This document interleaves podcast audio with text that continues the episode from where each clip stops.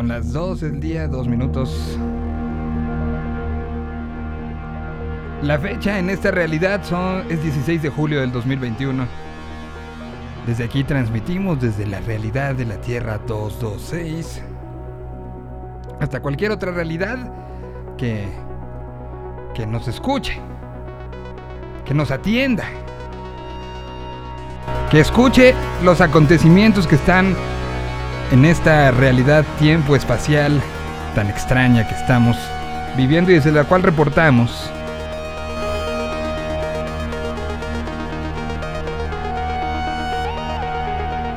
Inundaciones en el mundo, Alemania. Eh, en una situación bastante fuerte. A una semana del arranque de los Juegos Olímpicos, en Tokio, los primeros Juegos Olímpicos en la historia moderna sin público. Empiezan las delegaciones a llegar y empieza todo a, a, poner una cobertura diferente a la que estamos acostumbrados de los medios masivos de comunicación. Ayer ya les platicamos un poco, pueden consultar el podcast del día de ayer por, para todo lo que hay que saber de las coberturas. Y bueno, es viernes de música nueva, viernes donde hablaremos eh, de Space Jam. Tendremos a Rana Funk que ya está conectado y pues Luisa eh, dejó en el, en el, ambiente estas canciones 2000. Empecemos con una antes de empezar con la música nueva. ¿Les parece bien? Aquí está cuando los Dynamite dejaron de ser los Dynamite y se convirtieron en Rey Pila y empezaron con esta canción. Es 2000 era Earlys. Y así empezamos.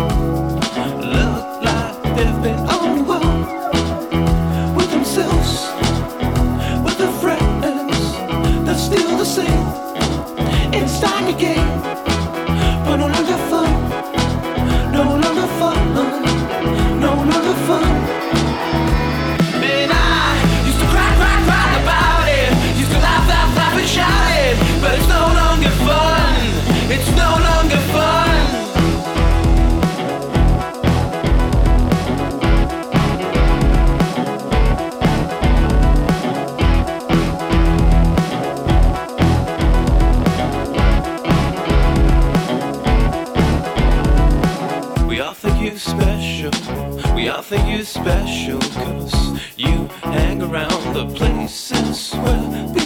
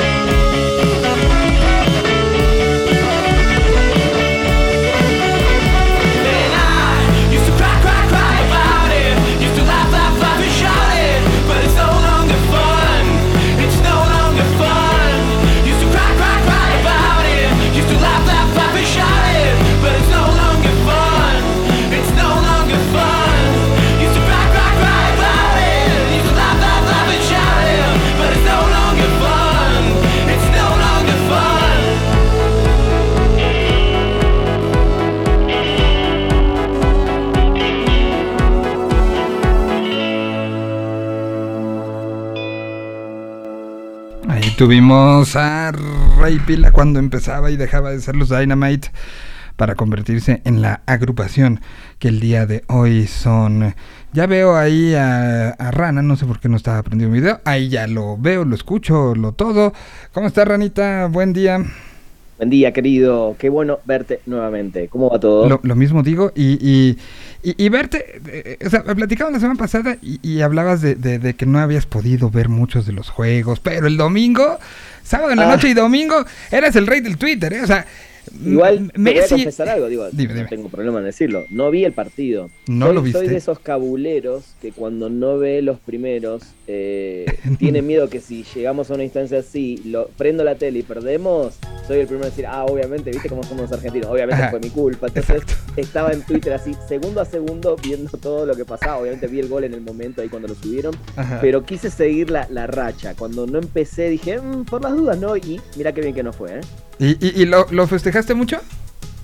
Eh, contento, feliz. No, eh, digo, eh, creo que es un festejo más para adentro que tenía. Ujú. Digo, no, no es que acá vivo con amigos argentinos como si hubiera sido allá y hubiéramos comido y eso. Pero la verdad que sí, me, me puso muy feliz por Messi, ¿no? Y te lo dije el programa pasado. Creo que él es el que necesitaba más que, más que los argentinos esa copa. Si bien Argentina hacía casi 30 años que no ganaba la Copa América. Ujú. eh, Desde que le ganó a México. Exacto, en el 94. ¿no? 93. Si no recu- 93, ahí está, 93, claro, 94 sí. es el mundial. Entonces era necesaria, ¿no? Una copa también así. Digo, sabemos que no es el mundial, pero creo que es importante y sobre todo para Messi. Creo que que, que él creo que le ter- a ver no le tiene que demostrar nada a nadie pero lo- a- todavía a esos ilusos no que dicen que, que no deja nada por la selección que no sé qué Dios mío el tipo hace años que está ahí intentándolo intentándolo intentándolo cuando tranquilamente podría haber hecho él y varios más bueno ya ya está no se me dio le dejamos el camino a otros no y ahí está y ahí va Eh, así que me, encantó por Messi la verdad que fue algo muy, lindo de verlo a él tan tan contento y creo que esa emoción bueno se nos pasa a todos no después Bueno, yo, recibí, lo comenté el lunes, ¿no? Eh, videos de Buenos Aires, videos de Córdoba, eh, de Tucumán. La, la gente vuelta loca en todas las áreas, en todos los puntos de- de- del país. ¿no? Y, de repente empecé a ver tus tweets y dije, no, este, este de estar colgado de la lámpara. no, no, digo, sí, claro que contento, sí, súper contento. Pero yo te digo, más que, más que por Messi. Digo, claro que lo- como argentino y futbolero quiero ganar todos los domingos en la cancha, los, los torneos. Me dolió mucho lo- lo- el torneo que Argentina pierde con, con Chile la Copa América porque sabemos que hubo una cosa medio extraña de la FIFA también ahí. Bueno, lo pueden ver en la serie del presidente, ¿no? El que no le queda muy claro cómo sí, fue sí. esa situación. Eh, pero bueno, e- está bueno que haya pasado. Y el resultado, ¿te acordás que yo te dije 2 a 1? ¿eh? 1 a 0, estuvo ahí. Así que más o menos también le pegué en, en- en lo justito que iba, iba, que podía suceder. A la diferencia le diste y le diste bien. Y, y- y eso me... Y quise empezar con esto, a, a preguntándote la semana pasada, porque creo que tiene mucho que ver con lo que vamos a platicar en primera instancia. Le doy... ahorita dejemos Space Jam este, a, a- Sí, a segunda- a segundo bloque, pero este primero me dijiste la semana pasada. Me recordaste en la semana. Le, te hice caso y, y qué cosa. Y además, o sea, de hecho creo que no son casualidades las cosas. Cuando uno ve lo que pasó el fin de semana, ves esta serie y ves también lo que está pasando con el caso, por ejemplo, Florentino, ¿no? Este, este, esta serie de grabaciones que se le van, de- se va de boca el, el, Ajá. eh, presidente de uno de los equipos más importantes del mundo. Y, y- y ves un trabajo como este trabajo documental eh, que está ya subido en HBO Max que se llama Maradona tal cual. Sí. O sea, como que quieres, eh, eh, quieres hablar, explotar, decir muchas cosas. Entonces, venga la reseña de este gran documental. Gran documental, qué bueno que inicias eh, diciendo eso porque imagino entonces que, que te gustaría, ahora lo vamos a, a charlar. Este es un documental del año 2019, ¿no? Que se presentó en Cannes eh, y recién ahora por suerte lo, lo tenemos eh, para los suscriptores de HBO Max. Eh, y lo primero que hay que decir es que su director es Asif Kapadia, ¿no? Quien ya ganó el Oscar por el documental de Amy, gran documental, que estuvo en su momento en Netflix, la verdad ahora no, no sé dónde, dónde se podría ver, pero bueno, el que no lo vio, Ahorita Amy, lo ¿no? busco. Solamente así se llama Amy, el documental de Amy Winehouse, y también el, el super documental de Cena, ¿no? Que también se llama así, Cena. Ajá. Eh, le, le gusta poner nombres, o sea, no le gusta pelearse con los nombres, ¿no? Claro, ¿pa- ¿para qué, no? ¿Para qué? Eh, La historia del futbolista, no, Diego Maradona, Amy y Cena, ¿eh? son sus documentales más, más conocidos, obviamente tiene más trabajos, entonces de entrada ya sabías, primero con el respeto que él maneja eh, los documentales, pero sabiendo que es un tipo que no solamente te va a mostrar ni siquiera el, el- el- el lado exitoso más extremo del personaje, ni siquiera el lado más oscuro, Ah, creo que es una buena, una mezcla entre los momentos y sobre todo los momentos que marcaron, en este caso, la vida de Maradona, ya metiéndonos en este documental. Eh, y para que la gente sepa, es básicamente es el, el fuerte del documental tiene que ver con el tema de las drogas, en su época en el Napoli. Entonces, sí, definitivamente te muestra de dónde viene Diego, eh, lo poquito que jugó en Argentina, así en- cinco minutos ya resolvés de dónde sale, con- de quién se rodeaba, cómo era la familia, la, la extrema pobreza en la que nació y cómo enseguida cuando empezó a tener éxito, él se hizo cargo no solo de los papás, de los hermanos, de los primos, de los tíos, de todo el mundo. Toda la familia, sí. sí. Eh, te muestran ese pasito por el Barcelona con esa, esa, esa rotura Pero, de, pero- de pero también en tuvo. 30 segundos, así, Barcelona, sí, bueno, estuvo, adiós. ¿no? O sea, Y, y- y- y si te pones a ver en, en retrospectiva, ese fue el paso sí. de Maradona, ¿no? Por Barcelona, ¿no? No pudo dejar una marca, ¿no? Entonces, tu- tuvo, o sea, y creo que lo hace Sí. muy bien el director.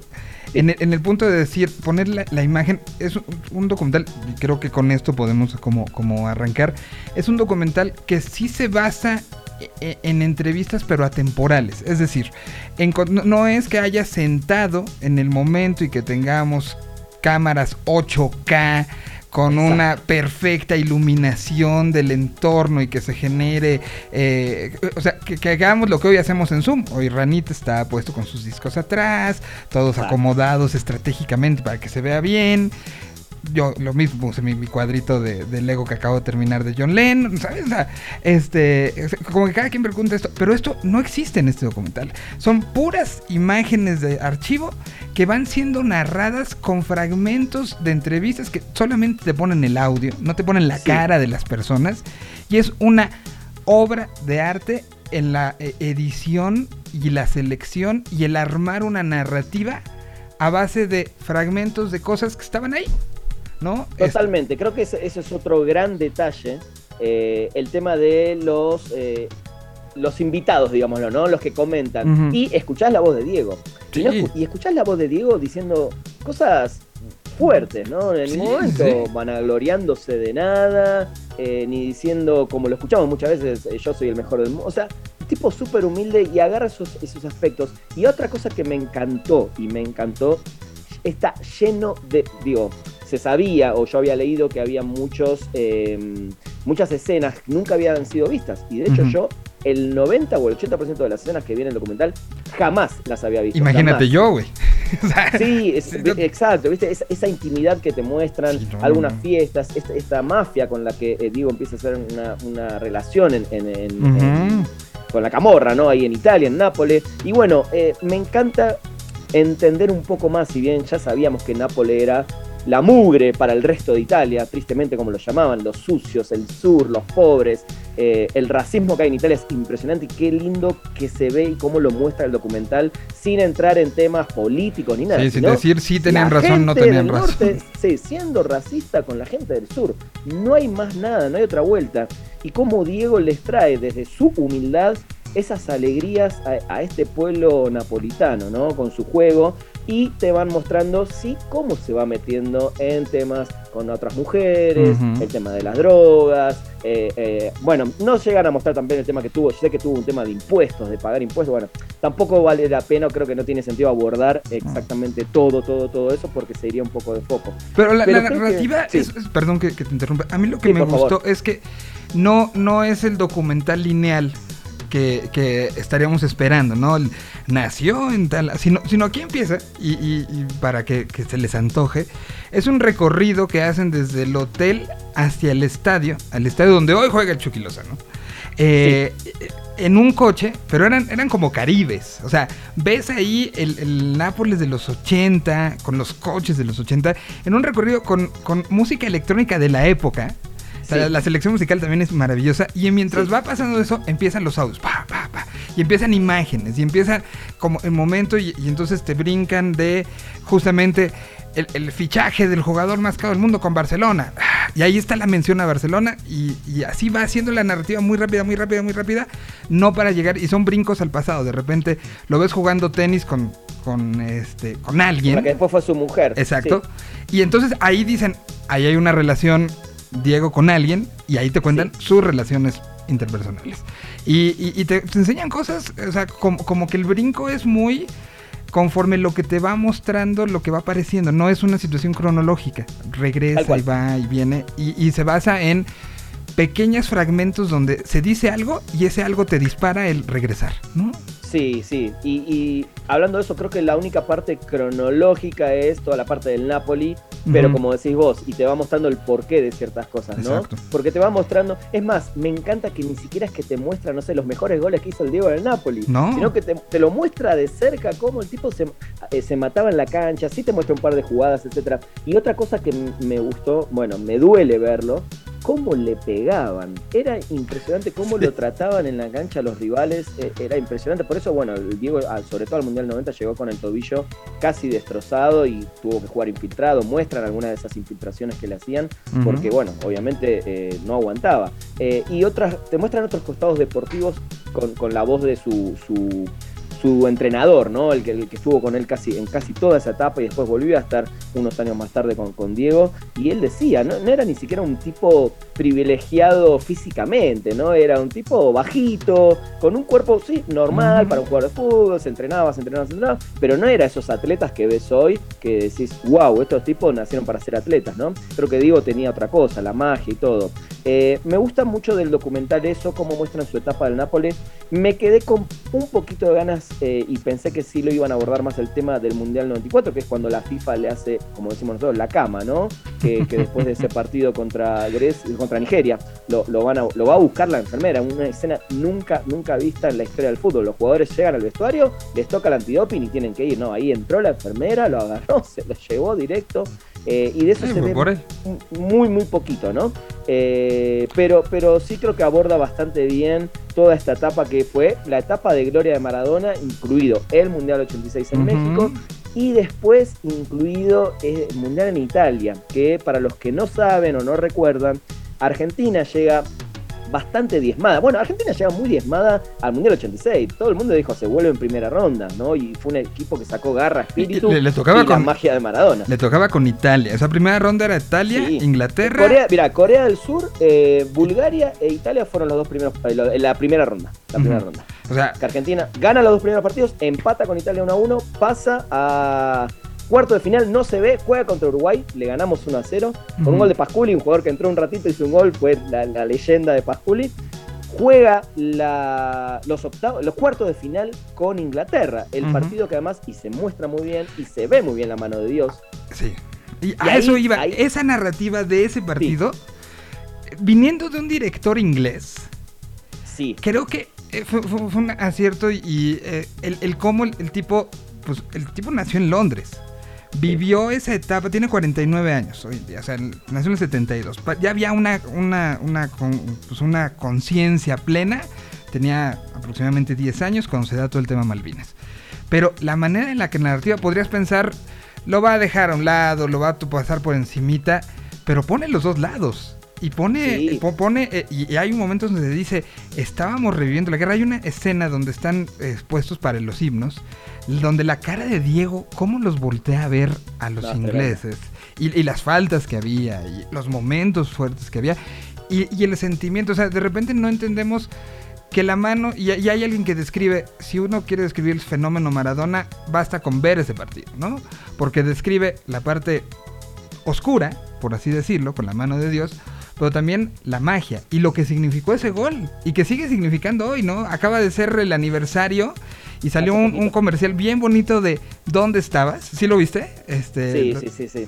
que, que- que- que sigue significando, sigue significando, Sí. no nada más por el gol, no nada más por ser Diego, sino por lo que había pasado, que tres años antes, cuatro años antes, ¿no? Sí, sí, la guerra del 82, ¿no? Ujú. Eh, cuatro años antes, sí. Y me gusta que también uno de las voces que aparecen en el documental, y, y- y me, ale- y me- me gustan a mí los documentales cuando las voces están en off, cuando no tiene sentido salir a la cámara, en este caso, de eh, Daniel Arcucci, un, un- un periodista que quizás es el periodista que más sabe y que más acompañó a Diego en toda su carrera.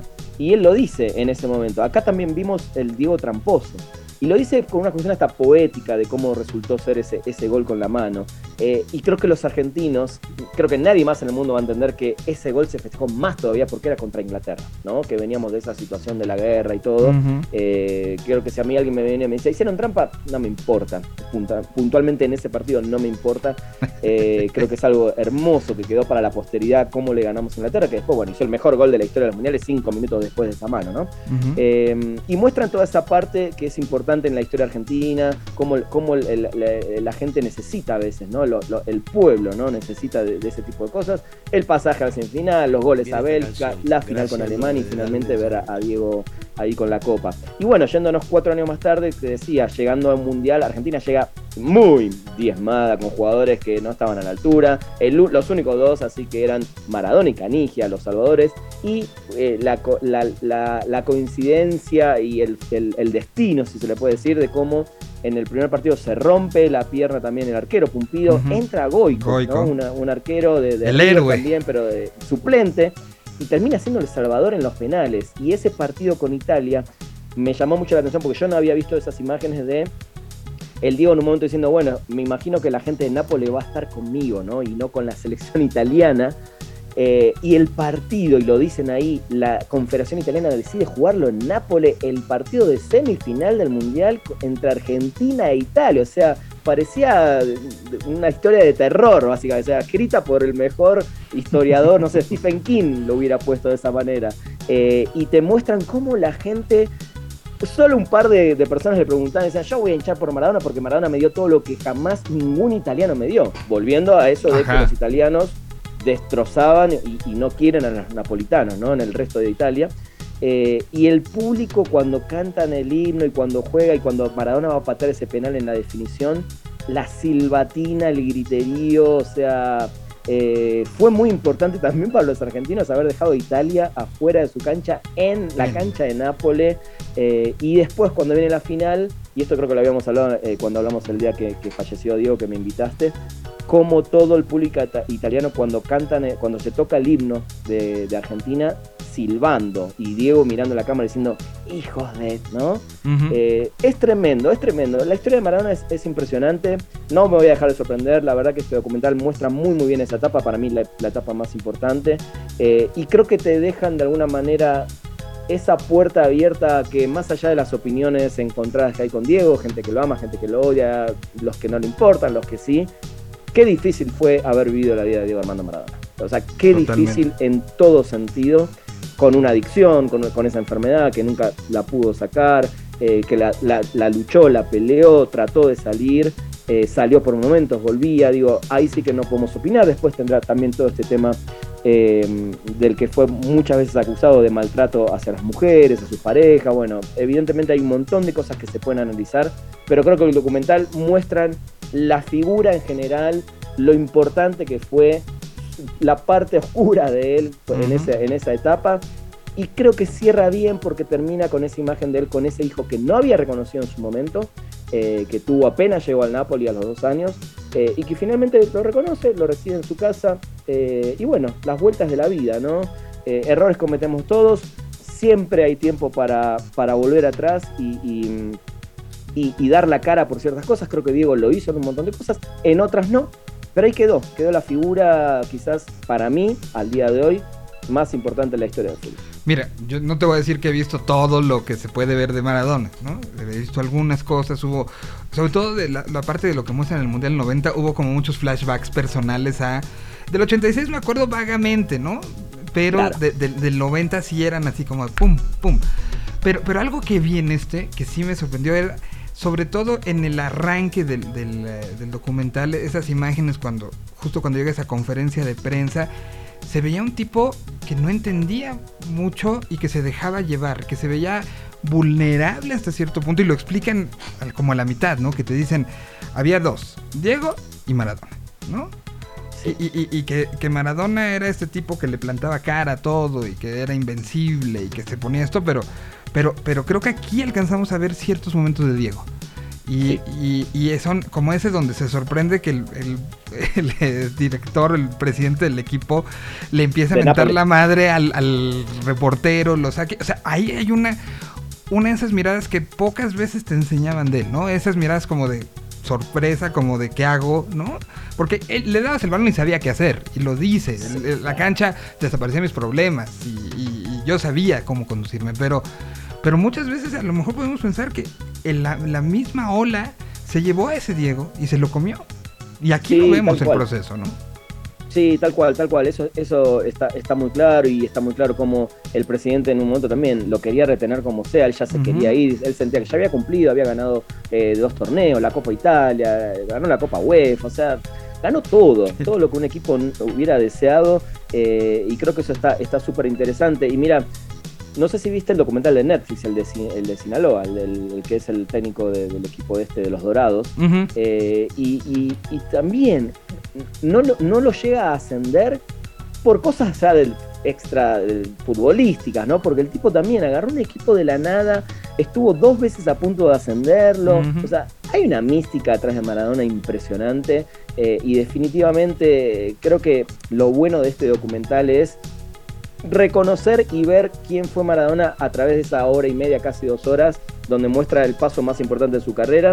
Y después, bueno, eh, creo que se podrían hablar y decir millones de cosas de Diego, pero lo importante es saber que fue un tipo que nació para jugar al fútbol, fue el mejor del mundo, lo dio todo y al costado tuvo sus errores, grandes errores y aciertos también. Entonces, Claro. quién es uno para juzgar, ¿no? Cuando, cuando uno vive una vida que es impensable, no podría imaginarme jamás ni el 10% de cómo es vivir la vida de un personaje tan importante, eh, sobre todo en esa época. Bi- bi- Bien lo dicen y hay muchas frases, ¿no? De que la fama solo la entiendes cuando la vives.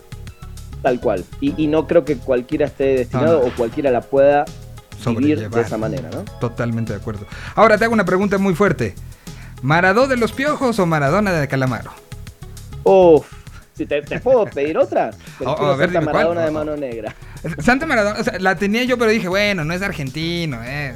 Pero es mi favorita por mano negra y porque sí, no soy fan ni de los piojos ni de Calamaro, perdón. No, está bien. O sea, de hecho, sí, o sea, la primera que pensé dije, bueno, Santa Maradona. Pero luego, luego ya la tenía yo. Espera, espera, todavía, todavía no, todavía no. Ya la Y tenía además yo. hay un relato en el medio. Sí, es no, no, no, es, es maravillosa. Pero yo dije, bueno, vamos a ponerla con un argentino, pero mira, el argentino me pide que no la ponga con argentinos y la ponga con los franceses. Muy bien. Aquí está. Mano Negra. Santa Maradona.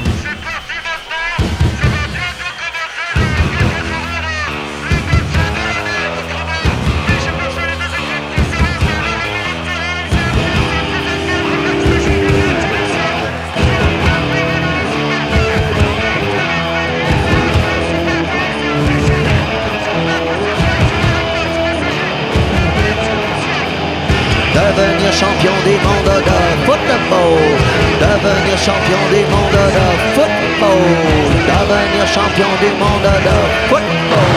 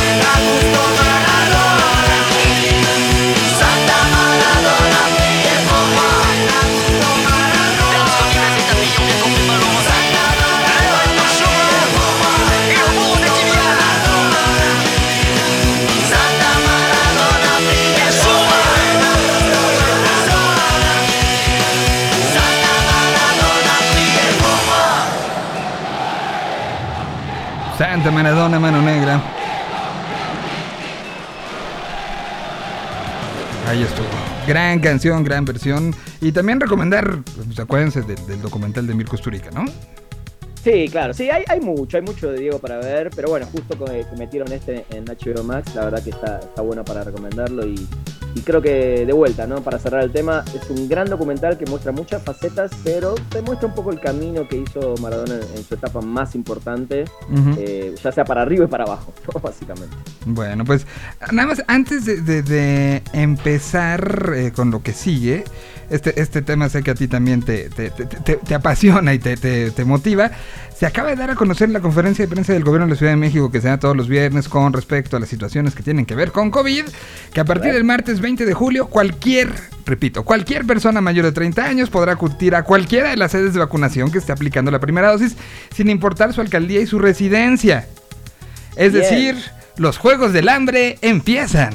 Bueno, sí, digo, por un lado está bueno, pero claro, el tema es Pero y la- desorganización que podría haber ahí, ¿no? Va a ser un. O sea, si, si cuando empezó el 30 en, en Cuauhtémoc, la Vasconcelos tenía un kilómetro de cola, no te quiero decir que va a pasar el martes. O sea, ¿qué pasó con las, las citas? ¿Qué ¿Íbamos muy bien con eso?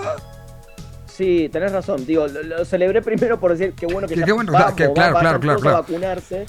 Pero- Pero, sí, va a ser un descontrol, no, no sabía. De hecho, hace un ratito había leído que por alcaldías y todo, que empieza el Ujú. lunes eh, de 30 a 39, pero no así como vayan a cuando quieran, a donde quieran. Pues sí, estas mismas fechas se abrió la vacunación para los mayores de 30 años que faltaban en nueve alcaldías: Tláhuac, Miguel Hidalgo, Azcapotzalco, Benito Juárez, Coyoacán, Gustavo Madero, Venustiano Carranza, Obregón y Tlalpan. eh, pues, pues va a ser. Y todas estas delegaciones, co- cosa importante, recibirán Sputnik 5. A diferencia de Tlalpan, que le toca a AstraZeneca. Entonces, pues son información que acaba de salir, que quise como, como compartirlo porque. Yo esperando la fecha para la segunda. Tú ya para la segunda, muy La segunda, eh, Ujú. la AstraZeneca acá en Coyoacán, ahí voy a estar. en Muy bien. día. Te, te- este, ¿te, te fue mal? Porque también esta semana, No. como todo mundo se quejó de que le ha ido re mal, ¿no? Eh, mal en el sentido de que si De, de me- la, ajá, de, las, de los efectos secundarios. De- Sí, o sea, no, mira, me la di el sábado a las 9 de la mañana, súper Ujú. temprano. Tipo 6, 7 empecé a sentir escalofríos y sí, me fui a acostar porque la verdad que estaba bastante fundido esa noche. El domingo estuve como muy tumbado, o sea, nunca tuve fiebre ni ganas de tirarme, no sé, abajo del tren, eh, pero sí estuve tumbado y el lunes al mediodía, así automáticamente ya súper bien. Sí, el, el dolor de brazo un poco, pero mira, ayer lo decía también en un tweet. Prefiero tener dos días tirado en la cama antes que una vida llena de secuelas. Así que por mí vacúnenme con lo que sea que haya eh, y, y aguantar esos dos, tres días. Cuando hay un montón de gente, igual también se vacunó con Astra y nada, nada de nada, apenas un dolor de brazo o alguna cosita, pero qué sé yo, digo, hay que vacunarse. Creo que el, el único mensaje es la que te toque, ponétela, básicamente. Totalmente. Sí. Totalmente. Pues bueno, pues ahí estamos. Eh, se arrancó y se empezó una nueva era en eh, la relación de pues una nueva generación con nuevos héroes y con eso me refiero a LeBron. Y pues ya ese momento de, de Space Jam tan, tan aclamada estuvo y, e incluso fue el pretexto para LeBron para no ir a Tokio. Ah, Dijo, mira, dijo, buen dijo- es que voy a estar muy ocupado con lo de la película. Ahí los dejo, muchachos. Váyanse bien. a, a- a jugar. Al equipo en la preparación, por lo que tengo entendido, ha perdido un par de partidos. Oh. Eh, habrá que ver qué pasa con el Dream Team. Pero LeBron y su Dream Team le ha ido bastante bien en críticas, en marketing ni se diga. Y, y pues esto es la opinión del experto. Bueno, en, en críticas en realidad le está yendo bastante mal. Eh, si ¿Ah, vas sí? a Rotten Tomatoes está en 35%, Neta, ¿eh? si querés checar ahora. ver, no la Pero eh, el otro día, mira, justamente Diana Su ponía un tweet que la primera, Space Jam también estuvo en casi 40%. O sea, ninguna Ah, película de esas nunca le fue bien en críticas. Pero sabemos que arrastran una maquinaria de marketing impresionante y claramente, bueno, veremos la semana que viene la taquilla, ¿no? Porque acordate que además en Estados Unidos también estrena a la vez en HBO Max, ¿no? Acá va a estrenar en 35 días recién en la plataforma. Ahora a partir de, bueno, a partir de ayer la pueden ir a ver al cine este fin de semana. A ver, voy a tratar de ser lo más claro posible eh, y que no se confunda mi opinión. Es una película mala que por momentos la pasás bien. ¿Por qué? Porque tiene cosas divertidas. Yo amo los Looney Tunes. Para mí, Box Bunny y el Pato Lucas fueron toda mi infancia. Speedy González, todos estos personajes, el Correcaminos, a mí siempre me encantaron. Eh, a mí la película, la primera, me divirtió, está buena. Además, era con Michael Jordan. A mí en ese momento me interesaba mucho más Michael Jordan que lo que me puede importar ahora LeBron James. Eh, en mi vida. Eh, creo que Michael Jordan fue una, una cosa mucho, mucho más grande a todo nivel mundial. Eh, entonces tenía ese plus. Para, y para, para mí. Para, sí, a ver, a como ver. dicen los argentinos. Para, Pará, pará. para. Voy a hacer una pregunta muy fuerte. Hasta voy a quitar el fondo, mira. Sí, Y voy a poner así, como si fuera mi mente. ¿Diego o Michael? ¡Pum! Diego, Diego, toda la vida. Diego. ¿Sí? Sí, claro. Yo digo que Pero, están, ver, yo digo que están digo en el mismo Olimpo, ¿eh? Sí, igual te lo digo desde el lado de que a mí me gusta el fútbol. A mí el Ah, básquet claro. no me va ni me viene, salvo cuando jugaba Michael Jordan o cuando la selección argentina juega una final. Esas cosas me gustan, pero jamás no vi ni el 10% de básquet de lo que vi de fútbol en mi vida, ¿no? Yo jugaba el fútbol, iba a la cancha todos los domingos. eh, no, no, no, no lo puedo comparar en ese lado. Ok, está sesgada Eh, mi, mi- mi- mi encuesta, ok. Eh, pero Diego, Diego, toda la vida, toda la vida. Muy bien. Con- Aunque bueno, fue, fue lo que fue, ¿no? Obviamente. Continuamos. Box Bunny. Continúa. Box Bunny, ahí está. Volvamos a Box Bunny. El Pato Lucas, el Pato Lucas. Pero bueno. ¿Ah, sí? eh, siempre, siempre me gustó. Me parece así un enfermito, así. Yo me, me identificaba mucho con el Pato Lucas en muchas cosas. Pero bueno, eh, a mí siempre me gustó Looney Tunes, entonces. Y la primera Space para mí también tenía el plus de Bill Murray, un actor que me encanta y le dio un toquecito de humor eh, que era, era divertido.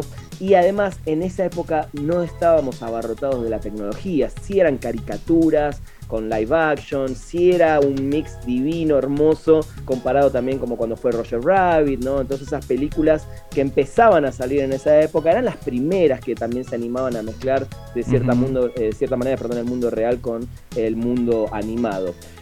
En New Legacy o Una Nueva Era, como se llama acá, Space Jam 2, tiene de- ya de- está demasiado abarrotada de cosas de tecnología. Incluso la trama es que a ellos los meten adentro de un videojuego. O sea, desde ese punto es como entrar a la Matrix, básicamente, ¿no?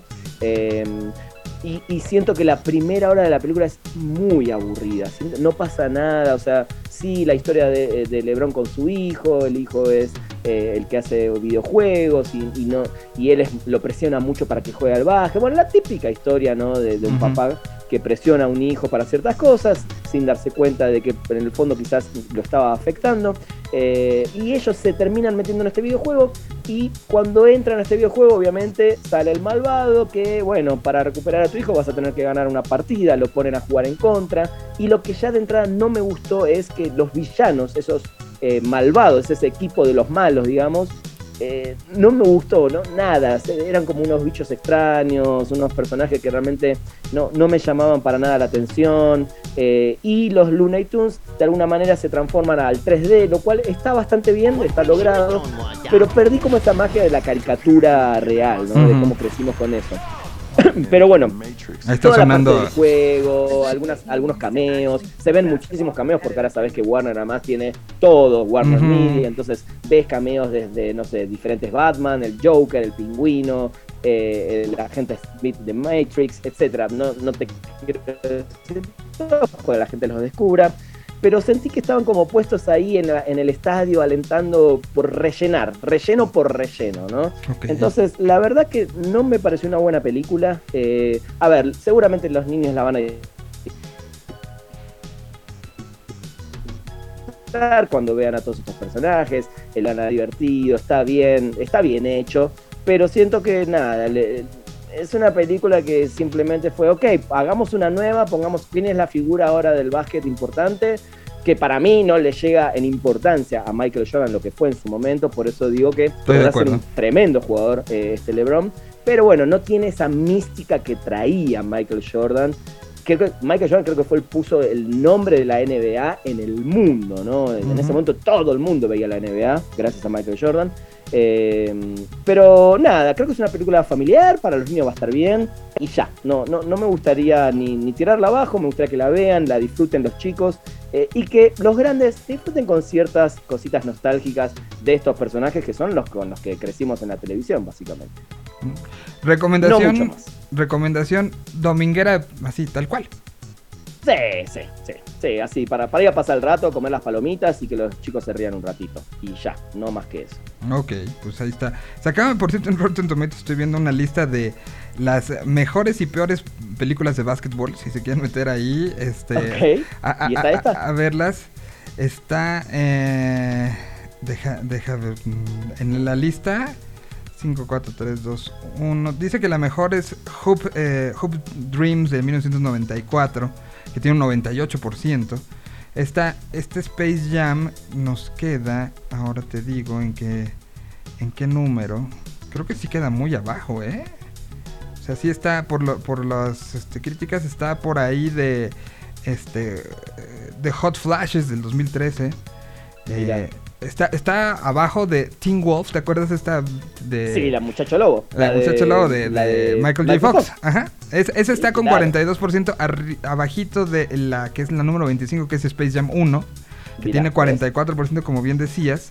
Arriba de ese está Airbot, un perro que jugaba básquetbol de Disney. Imagínense. Pero bueno, pues ahí están los. Si son- le gustan Sí, los que digo, Rotten. Tomatoes sabemos que es, es una guía más, ¿no? Porque ahí Exacto. está una cantidad de calificaciones de críticos o de público, por eso están separadas audiencia y crítica, eh, que no siempre, digo, la verdad que yo nunca me guío puntualmente, pero en líneas generales te das cuenta un poco de cómo viene la crítica a nivel internacional con la película. Eh, la gran diferencia a veces es cuando las críticas destrozan una película, pero la gente la ama, o sea, te vas de un, sé, un 50 a un 80 o 90%, eh, pero cuando está más o menos la, la mitad, creo que eso habla un poco de la crítica general, entonces es una guía. No dije nunca que no se van a divertir, a mí me divirtieron momentos puntuales y hay una obviamente que no voy a spoilear que me sacó una carcajada así terrible, así hermosa. Eh, que bueno, si la ves, la semana que viene comentamos a ver si, si te, te- te dio risa esa parte puntualmente. Me, me- me parece muy bien. Oye, este, ¿algo más que tengamos esta semana para...? Sí, rápido. eh, hoy estrena la tercera parte, eh, la tercera película de la trilogía de Fear Street en Netflix, que es eh, 1666, Fear Street 1666, para completar esta trilogía que semana a semana fue saliendo en la plataforma de la N Roja. La verdad que es una muy buena trilogía con estos homenajes eh, al slasher, a las películas de terror, a las películas de brujas en este caso, sobre todo esta última que tiene que ver con las brujas de Salem, en la, la vieja época donde mataban básicamente a, a una mujer por otros temas y le hacían, le metían esa cosa de, ah, fue pecadora, fue una bruja seguramente. Entonces está bastante interesante las tres, la, sobre todo, bueno, a vos, no sé si viste alguna, en la de 94 el, el tema de la música está muy bien. Está muy bien, sí. Es la única que 78 vi. también. Eh, es- está, está bien, digo, el, que es fanático así extremo del slasher quizás dice, ¿qué es esto? Porque bueno, está vista desde otro ángulo, un ángulo inclusive mucho más feminista, que, lo cual creo que lo manejan muy muy bien. Eh, así que hoy 1666 llegó a la plataforma para completar la trilogía. Y por último, una recomendación que sí me gustaría también, como te dije la semana pasada, cuando la veas, la charlemos acá, es Summer of Soul, un documental eh, que llegó a, a festivales y está en Hulu en Estados Unidos, todavía no está en Latinoamérica, ojalá que pronto, sabemos que el que busca encuentra, pero trata eh, la historia de un festival que se hizo a través de varios fines de semana en Harlem, el Festival de Harlem. Estuvo todo filmado, fue una movida muy importante, sobre todo en el 69, mientras hacía Woodstock en otra parte de Nueva York, se estaba haciendo este festival de todos artistas afroamericanos y algunos puertorriqueños, latinos también, que se filmó todo, Miguel, y durante 50 años estuvo guardado ese material. Obviamente por muchas cuestiones políticas y por otras cuestiones, sa- sale a la luz. Eh, Questlove, el baterista de The Roots, lo toma, lo dirige y hace un documental, Miguel, espectacular. Entre imágenes de esa época del festival, algunas actuaciones memorables, Stevie Wonder, por ejemplo, Sly and the Family Stone, etc. Y en el medio va metiendo un montón de entrevistas actuales con gente que estuvo, desde fans, músicos presentes en ese festival, te van mostrando un poco la parte social y política, cómo eh, se va mezclando con la cultura y la música del soul, sobre todo. Eh, una belleza, una belleza. Me quedan 20 minutos para terminarlo, así que en el momento que lo quieras ver y lo puedas ver, Lo- charlamos acá, así como hicimos con 1971. Este es un documental de hora y media, dos horas, no es de episodios, así que te lo recomiendo y la gente que lo pueda ver, Summer of Soul, eh, se lo recomiendo muchísimo. Quiero mandar una canción, tengo que mandar una canción, pero quiero ver si tienes unos 5 minutos más para cierre Loki. Te espero para el cierre de Loki. Por favor, porque creo que sí hay que decir un par de cosas, ¿no? Dale, dale, De, de dale. Loki. Vamos entonces con música nueva desde la Argentina. Eh, no sé si a ellos te tocó conocerlos, a, A los cuentos borgianos. Que, Sí, claro, que- eh, que estuvieron como Abril, sí, claro, a- claro. a- ausentes un, un rato y acaban de regresar estas últimas semanas y regresaron justo el día de hoy con esta canción. Se llama Niebla.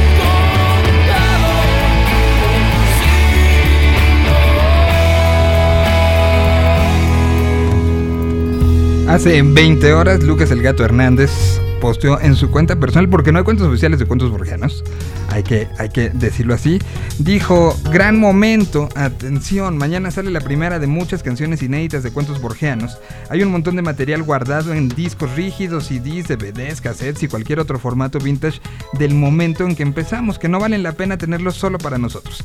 Algunas canciones fueron rehechas, otras rechazadas, otras que no entraron por la onda de tal o cual disco, porque eran unos temazos. Espero que eh, las puedan disfrutar como nosotros disfrutamos después de tantos años de no haberlas ni siquiera recordado que sí existían. Viva la música y así eh, pues ya están anunciando esto. Entonces no es un regreso como tal, es nada más un revival de saquemos todo de, del ático, ¿no? Está bueno, ¿eh? Me gusta. Está buena la rola. Sí, es una banda bastante interesante. tuvo- 2000 era, ¿no? su momento. ¿Cómo, cómo? Sí fueron como dos mileros, ¿no? Arrancaron con Sí, el... sí. De hecho fue cuando él se fue de Catupecu, que fue, sí, principio del 2000, más o menos, 2004, 2005, por Sí, ahí. Él, él ya no estuvo, pa- eh, estuvo en los primeros de Catupeco y ya no estuvo para eh, donde salió A veces vuelvo y que fue como el, el brinco de Catupeco fuera de Argentina, ¿no? Él estuvo hasta el último disco para mí bueno de Catupecu, que es el de eh, algo, eh, ah, ¿cómo era? Seres Imperfectos, ¿no? ¿Cómo se llamaba? Este, Ay, no me puedo acordar el nombre, pero es un discazo para mí, es el, el que más me gusta de ellos. Oh. Y después se va, se va, hace cuentos borgianos. ¿El número pero imperfecto? obviamente nunca llegó a cuentos borgianos a hacer lo que fue No, ¿no? Eh, eh, a ver, de, de discos, en, en la hora estuvo, este, según yo, el que te referirás será Número Imperfecto, del 2004. Ese, ese, ese creo que fue el último, si no me equivoco. Sí, según yo, por ahí estuvo. Pero bueno, pues ahí Sí. está. Este, un día te voy a invitar no a que hables de, de- de series, sino que hablemos desde la perspectiva de un músico que vivió el rock argentino. Porque luego eh, eh, eres bien exigente en muchas cosas. Sí, claro. claro Te voy a invitar un día a que hablemos de Sí. más, así de Catupeco, Sobre ¿qué todo, discos? sobre todo de, de- de los noventas, que es mi época, la que tengo más clara, la que toqué con un montón de estas bandas también. Noventas, principio del 2000, ahí, podremos hablar bastante, si querés. Me, me parece, hay, hay que armarlo pronto. y por lo pronto, sí. bueno, terminó Loki. eh, Terminó Loki. ¿Qué, qué haremos? temporada. ¿Qué- qué- la, la segunda tem- la vendrá nueva temporada, pero ahora qué vamos a hacer los miércoles. Eh, bueno, puedes ver Monsters at Work. Es que está bien padre, ¿eh? Que está bien padre, Sí, está sí. muy buena, está muy buena. Bueno, eh, hay que esperar un par de semanas que viene What If, ¿no? What If creo que creo que ahora tiene mucho más sentido después de ver este final de Loki, ¿no? Porque queda obviamente este, estas ramificaciones por los multiversos y todo lo que podría pasar justamente. Eh, entonces me imagino que esto ya estaba todo tan bien armadito, tan pensadito que What If va a mostrar quizás un poco de qué pasaría, ¿no? En, en estas situaciones que vamos a empezar a ver. Obviamente ya los fans de, de Spider-Man están como locos porque saben que ahora sí eh, esos Spider-Man tienen que estar en una película. Que ¿Como locos? Pero tampoco es que Marvel haya dicho si va a pasar lo que tus cabecitas están creyendo. Ah, claro, pero bueno, sabiendo ¿no? que sí hablaron con todos y hay algunas imágenes en los sets y ciertas cosas, creo que sí es, es un momento perfecto para el que está esperando ese tipo de, de acontecimiento, pero ahora- Eh, O sea, sí y sería, yo, yo lo aplaudiría de sobremanera y, y sería como una gran manera de quitarse de encima errores que han costado millones de dólares, ¿no? Sí, o sea, sería sí. entender el camino. Pero, si no pasa, o sea, sí, sí será Oh, muy frustrante para mucha banda, ¿eh? Para Sí, mucha gente. Pero, eh, a ver, creo que lo hicieron muy bien durante estos 10 años, eh, todo lo de las películas y ahora la incorporación de las series para empezar a abrir estos mundos, empezar a meter nuevos personajes. No sé si viste Black Widow, bueno, el, el post No, no visto. te muestra también algo interesante ahí, lo que pasa con el nuevo Capitán América en Falcon and Winter Soldier y toda una camada no solo de actores nuevos que van a empezar a hacer parte del universo de Marvel cinematográfico, sino de personajes que nunca habían salido. Bueno, en el caso, no quiero hablar todavía del final porque entiendo que Loki quizás hay gente que recién este fin de semana va a ver, pero aparece un, un villano eh, muy importante, ¿no? Eh, en este último episodio, que es el que seguramente también va a tener ahí una relación con la próxima película de Doctor Strange. Bueno, creo que, eh, a ver, sin ser el más fan de, muchas de las cosas de Marvel, siempre voy a seguir aplaudiendo porque lo siguen haciendo bien, lo siguen haciendo increíblemente bien todas las conexiones, ¿no? Todos estos mundos, estos multiversos, cómo fueron armando, cómo fueron conectando, cada detalle. Después pueden gustar más o no. Hay gente que dijo Loki podría haber sido una película eh, o podría haber sido tres episodios. Eh, WandaVision a mí particular no me había gustado mucho, pero entiendo eh, toda esta parte de la producción de cómo fueron las etapas televisivas en relación a lo que termina pasando en la serie. Está muy bien logrado. A mí Falcon sí me gustó porque a mí sí me gusta la acción que tuvo y, y ciertos temas ahí sociales, inclusive culturales eh, y personales de los personajes. Entonces, a, a un nivel medio, digamos, para arriba, creo que está bastante bien todo lo que viene haciendo Marvel, pero no dejo de admirar las conexiones, cómo lo tienen tan bien armado todo esto. Pero Sí, no, así no, de una manera co- con, hilo y aguja, así todo perfectamente cosido, ¿no? Tampoco voy a echar spoiler, pero hay un momento donde alguien dice, yo sabía todo. Y enseña unos papeles donde está todo escrito. ¿no? Todo Este, o sea, yo se imaginé a, a- a- a los ejecutivos de Disney en una sala de juntas, casi casi con las estatuas que se ponen en, ese, en esa parte, diciendo aquí está todo escrito desde hace 20 años. ¿eh? O sea, Sí. o sea, sí parece que fue así. Y si no, lo han sabido como capital. O sea, quienes sean de la oficina que se encarga de arreglar arreglar los, los, este, los ganchitos. La no, TVA. Ajá, exactamente. quien es la TVA real, lo hacen sí, sí. brutal en ese sentido, ¿no? Pero muy bien. La, la producción es una producción gigante, ¿no? Que, que ya anunció además la directora que no va a estar para la segunda temporada. Sí, sí, es verdad, pero bueno, mira, eh, me, me deja tranquilo saber que Loki, el, el Loki que nosotros conocemos, el Tom Hiddleston, ahí está, porque muchos decían, bueno, se va a morir él, o- bueno, no, no quiero spoiler, perdón, eh, pero va a estar en la segunda temporada, ya se- eso ya se sabe, ¿no? Eh, que va a haber segunda temporada y además es la única de las tres series que ya anunció, porque las otras seguramente ya no van a tener No eh, un seguimiento más que de sus personajes en las próximas películas o en alguna serie también, pero no las propias. Así que, eh, nada, dejó un final muy bien abierto, eh, muy interesante, con muchas teorías que se van a hacer, obviamente, hasta que empiece a aparecer la próxima película de Spider-Man, Doctor Strange. Ujú. Pero bueno, me interesa ver What If ahora para ver también qué se plantea ahí, si simplemente es una locura más de multiversos o también siguen metiendo cositas que tengan que ver con el futuro de, de todo esto. What If, que, que nos platicaba Pada, utiliza las voces de muchos de esos actores, o sea, que regresan actores a volver a interpretar sonoramente a muchos de esos personajes. Eso Sí. le da como un, un extra.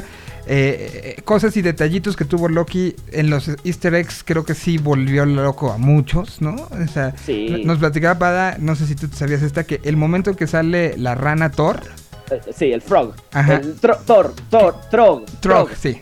Que es Trog. Chris, que lo llamaron de, "Güey, necesitamos que hagas la voz de esto. Y entonces, no se sabe si lo grabó en un estudio, lo mandó como voz de voz, pero es su voz así, 20 segundos diciendo, "What?". Era él, o sea, Sí, sí, sí. A, ese, a ese tamaño del detalle estuvo, estuvo cuidado el asunto y eso se, se aplaude. En algo que, que- que, como bien dices, no se sabe qué va a pasar, no hay más series anunciadas, ¿no? O sea, No, por ahora, bueno, está Eternals, eh, que también viene. No sé es, si este viene, año. Eternals, eh, ¿es como serie? ¿Sí viene como serie? Ah, no, es, la, es película. Es película, razón. ¿no? Sí, series no, todavía no, es verdad. Pues es que Pero a mí, a mí lo que me, me interesa mucho también, sabemos que si hay algo lo que sí DC viene por encima de Marvel es en las series animadas, ¿no? Todo lo que estaba haciendo DC en los últimos 20 años son una mejor que la otra. Digo, puede haber alguna película animada que quizás no tuvo tanto éxito, pero las películas y las series animadas eh, están muy, muy por encima. Vamos a ver ahora eh, esta de Marvel, que entiendo también que tiene sentido que sea animada, ¿no? Por la cantidad seguramente de personajes que van a estar ahí, de cosas que van a suceder. Pero sí, sí, sí. Me... Ahora con este final de Loki me dan muchas más ganas todavía de ver esta próxima serie animada de Marvel. Sí, a mí también. Creo que habrá que estar muy pendiente de eso. Pues muchas gracias y, y estén así como decía hace rato eh, Rana, que, que Rotten Tomatoes a veces tiene y carece de ciertas, este, cierta subjetividad. Eh, y más bien de cierta objetividad, yo les recomiendo que se metan a todo lo que hace Spoiler Time, todos los contenidos que generan, la página, no deja de haber información todo el tiempo y pues los contenidos entre discusiones, eh, el, mismo miércoles había ya en la noche un live donde se peleaban y decían y alguien defendía, o sea, me imagino que, que- que alguien hasta iba con calzones de Thor, ¿no? O sea, Sí, tal cual, tal cual. Entonces- Y- y a- a- a, eh, invito a la gente eh, a escuchar el próximo lunes 19 dos cosas. Eh, por un lado sale mi Spoiler Track, que es mi podcast de música de películas y series, el especial de Loki, donde voy a hablar justamente de la compositora, de lo que se escuchó ahí, de la gran banda sonora que tiene Loki, porque no hay que dejar de decir eso también, ¿no? Eh, y es un dato que les voy a decir, lo van a escuchar el lunes, es la segunda compositora mujer en hacer un trabajo para el universo cinematográfico de Marvel, lo cual es muy importante también ese paso, ese camino. Eh, y a la noche vamos a hacer Sin Control, 9 y media de México, con Diana Su y algunos invitados para darle cierre a este Loki, lo que nos gustó, lo que no nos gustó y algunos datitos curiosos, así que están todos invitados ahí. Y a mí me siguen en arroba ranafon. No lo voy a decir en tu programa, pero hoy acabo de dar una noticia importante de mi vida profesional, la pueden leer en arroba ver, ahora. y tiene que ver con, pa' con- con- con felicitarte, un podcast güey. también. Ah, Vamos vas a a- leer. otro a podcast. A ver, acá ¿cuántos haces ya? Eh, eh, acá estoy como productor, así que no me van a escuchar, pero hay un trabajo ahí atrás bastante importante. A ver, espérame. Vamos, vamos que lo, lo- lo decimos entonces. Te voy a decir que lo lea, Ah, te voy a muy dejar que lo lea. bien. ¿Vas a, a- a trabajar ahora Ya con, estoy, ya estoy hace un mes trabajando. con- pero Luisa? Haciendo, haciendo y encargándote de nada que ver como productor? Sí. Bravo, aplauso. mira. Es el, el podcast de Netflix eh, sí, es, es ah, como un reboot, ¿no? Una, una- una Ujú. nueva gente, un nuevo programa, nada que ver con, con Luisa Plaqueta y, y Javier, Ibar, eh, Javier Ibarreche también, que es un fenómeno de las redes sociales hoy. Así que nada, los invito a buscar en Spotify, nada que ver. Hoy salió el primer episodio de esta nueva etapa y lo estoy produciendo para una productora argentina llamada Posta, así que te agradezco públicamente también eso. Pues muchas felicidades, amigo mío. Pues gracias, ven, amigo. este, por, por eso nos gusta platicar y nos gusta hacerlo enfrente de todos ustedes. Bueno, voy con música. Muchísimas gracias, te mando un abrazo, felicidades por esto y todo lo que venga, ¿eh? Abrazo para vos y para toda la audiencia. Aquí ahora está. mm, Nada resuelto. Dos, tres, Respiro, cinco. Sigo despierto hasta llevar calor al polo y frío al desierto. Desafiando al viento, semillas brotarán, no podrán con nosotros. Ni después de muertos, aunque no siempre estoy al 100%. En directo la pasión de Camarón y su flamenco. Si canto es para olvidar que estamos en el horno. Sé que ayudó a sanar a varios de mi entorno. Bailando en el filo, ya no hay retorno. Familia y amigos siguen siendo el motor. Yo la envidia es testigo, pero no el jugador. Y no hay entrometido que haga sombra a mi labor. Meta metafísica en el barrio para salir del domo. La música nos dio los por qué, los cuándo y cómo. Lejos del epílogo, pero más del abandono, pues sé que no estoy solo.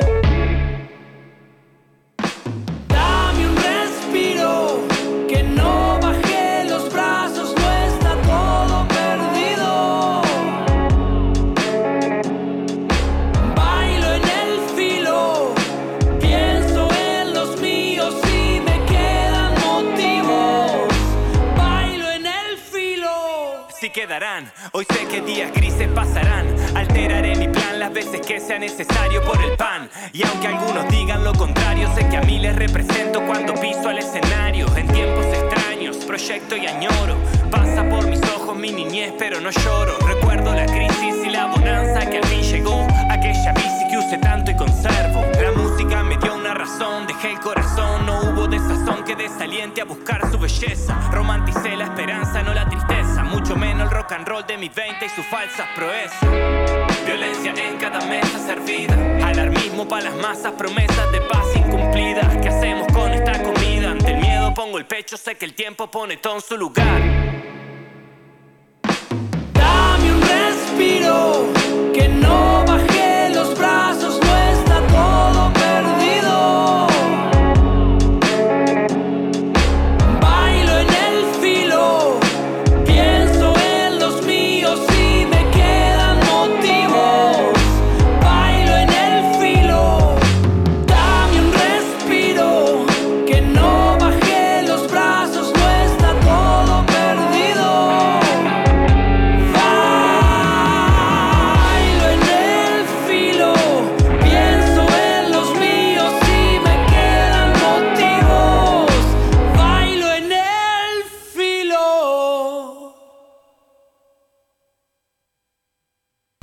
Ahí estuvo este este estreno, música nuevecita. Ahí estuvo 235 directamente desde el Río de la Plata. Tengo varias más. Eh, ya estoy esperando a nuestro siguiente invitado que tiene música nueva el día de hoy. Pero mientras él llega y agregamos también a los eh, a los buscadores de las canciones nuevas que todos los días están en este programa todas las semanas. Mientras todos ellos se van conectando, vamos con otro estreno. eh, ya brincamos al Río de la Plata, ya pues sacamos eh, lo argentino. Ahora vamos con algo local. Aquí está Sierra León.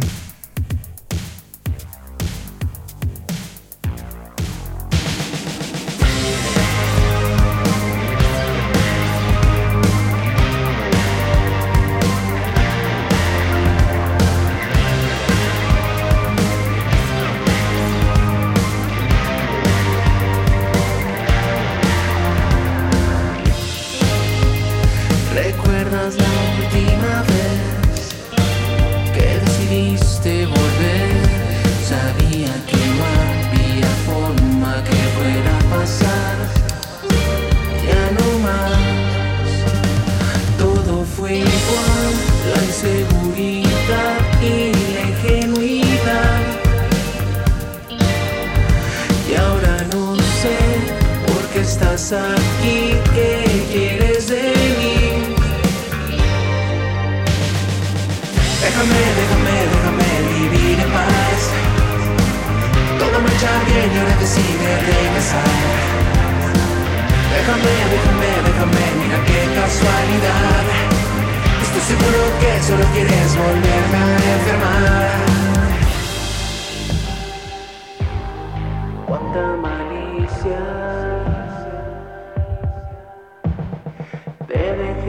Parque, dijiste cosas que yo no quería saber. Todo fue igual, la inseguridad y la ingenuidad. Y ahora no sé por qué estás aquí, qué quieres mí. Déjame, déjame, déjame vivir en paz. Todo marcha bien y ahora decide regresar. Déjame, déjame, déjame, mira qué casualidad.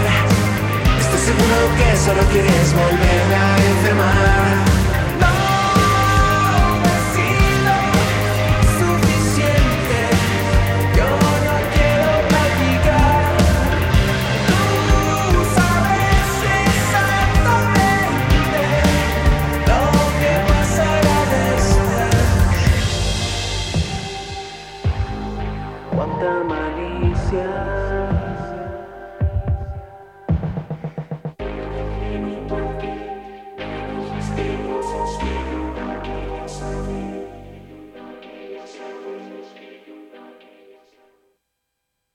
Ahí estuvo lo nuevecito de Sierra León que está saliendo el día de hoy. La canción se llama Cuánta malicia. Y otra de las canciones que sale el día de hoy, estuve, estuve, estuve muy pendiente de, de ellas por eh, pues las malditas redes sociales son muy chismosas y hoy pues, nos van enseñando como el camino a días especiales y hoy creo que, que- que para él hemos estado pendientes de varios de los lanzamientos, pero el de hoy creo que también tiene una cierta eh, situación especial. Saludo con muchísimo gusto desde algún punto muy oscuro. Creo que estás en el estudio, ¿no? Sí, estoy en el estudio, Miguelito. Muy bien, está Salvatore Vitale el día de hoy con nosotros, que está estrenando canción, que es una canción que más tiene, no sé, mucha sensibilidad al pasado, pero desde el presente, ¿no? Así es, y pues ya explicarás tú por qué creo que eres la persona más indicada para decirlo. Pues después de haber decidido este, seguir y, y- y- y, pues aquí creo que sí hemos sido como muy, muy, muy eh, eh, testigos y, nar- y narradores de lo que han sido estos, estos procesos creativos que, que Salva ha tenido. Él ha sido guitarrista de Homer's Wheel desde hace un buen rato y, después de, de este proceso con, con Homer's Wheel empezaste... Recuerdo, lo primero que te, te- vi eh, era guitarra, voz, eh, como, pues como, y después fue eh, sumarle sintetizadores y después empezar a producir. Y de algo que eran canciones que eran muy, una situación personal íntima, hoy ya son producciones que, ya cuántas llevamos, ya es un, son entre EPs y- y cosas, ya es una, una, pues buena entrega, ¿no? O sea, ¿qué fue? Este, estoy, estoy viendo todos los lanzamientos. El primer lanzamiento del que tengo fue 2017. 2016, 2016. el primero, LP, Gives a Kiss. Y, y- En total han sido al día de hoy 20 canciones equivalentes a dos discos, ¿no? De 10, de 10 rolas. y, con un trabajo muy mu- muy de, de experimentación, de crecimiento, de, de- de ir generando cosas, ¿no? Sí, muchas gracias. Sí, de hecho, eh, pues han sido 20 años bastante interesantes de mucha, mucho conocimiento, mucho aprendizaje. Ujú. Como dices ahora, con este proyecto ha sido como mucho de mucha experimentación en cuestión como de instrumentos y, y de formas como de cantar y de composición, pero aún así creo que es música como completamente di- digerible y, y hasta cierto punto el, el tema experimental es más en el sentido como, como dices, introspectivo más que realmente algo que no estoy inventando la rueda otra vez, ¿no? Eh, cu- cuando se, se hace un trabajo paralelo a un proyecto con el que trabajas, es, es inherente y evidente que trabajas con gente que rodea esto, pero hay quien también se quiere alejar lo más posible, ¿no? Dice, Ajá. si no estoy trabajando con ellos eh, y esto es algo mío, entonces que suene lo menos posible o que esté menos, lo menos relacionado. Una situación del ser humano a veces ilógica, pero que se da mucho, ¿no? O sea, dices, ah, es el trabajo. Y trabajaste con. No, no, no, no, porque este es mi proyecto, ¿no? Y el, el día de hoy se rompe un poco eso y me da mucho gusto contigo, ¿no? Por- porque invitas a Cris Guijosa, que pues ha sido tu, tu, tu cómplice durante. ¿Cuántos años? ¿20 años? 15 años. 15 años, 15, 20, ajá, exactamente. 15, 16 años. Este, parte de Homer's Quill, que, pero que también ha, ha experimentado música desde otros puntos. Y hoy lo, lo- lo invitas a algo donde me, me imagino que fue una situación interesante como el, el invitar a alguien que conoces, que te conoce, que han eh, hecho estas colaboraciones a muchos niveles haciendo una banda. Pero ¿cómo fue invitarlo a, a algo tan tuyo? ¿Cómo? Cuéntanos un poco del proceso. Pues eh, desde un principio, como te- ya tenía desde hace tiempo, como que quería hacer algo con, con él, Ujú, por el hecho también de que no vive aquí ya en, en la Ciudad de México, él vive en Monterrey, ¿no? ujú. Y parte era como esta onda de quererlo hacer regresar a hacer algo, ¿no? O sea, Ok. independientemente de, o sea, Homer tocamos de vez en cuando, lo que sea, Ajá. pero como de, vente, está padre grabar, ¿no? Vente, está, está padre hacer cosas nuevas aún, después de tanto tiempo, está padre.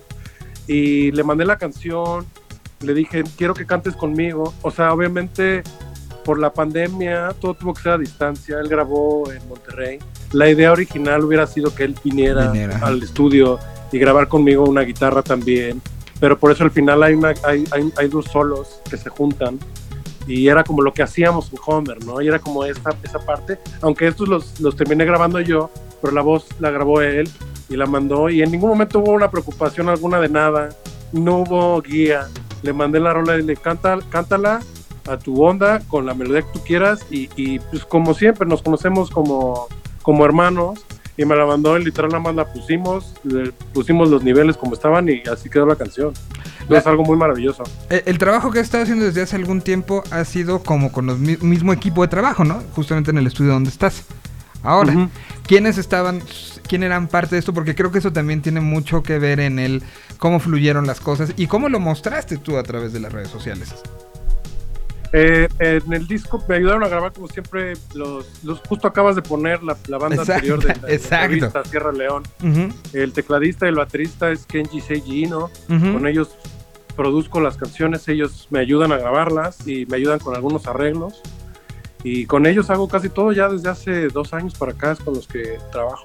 Que hoy están, o sea, y que además se da estas situaciones de la, de la vida. Hoy presentan canción ellos, hoy presentas tú esta canción. Eso habla de que la situación creativa va muy de la mano, ¿no? O sea, hay momentos de creatividad, hay momentos donde las cosas se van sumando. Y por eso quise poner la canción y hablar contigo. No sabía que iba a estar en el estudio.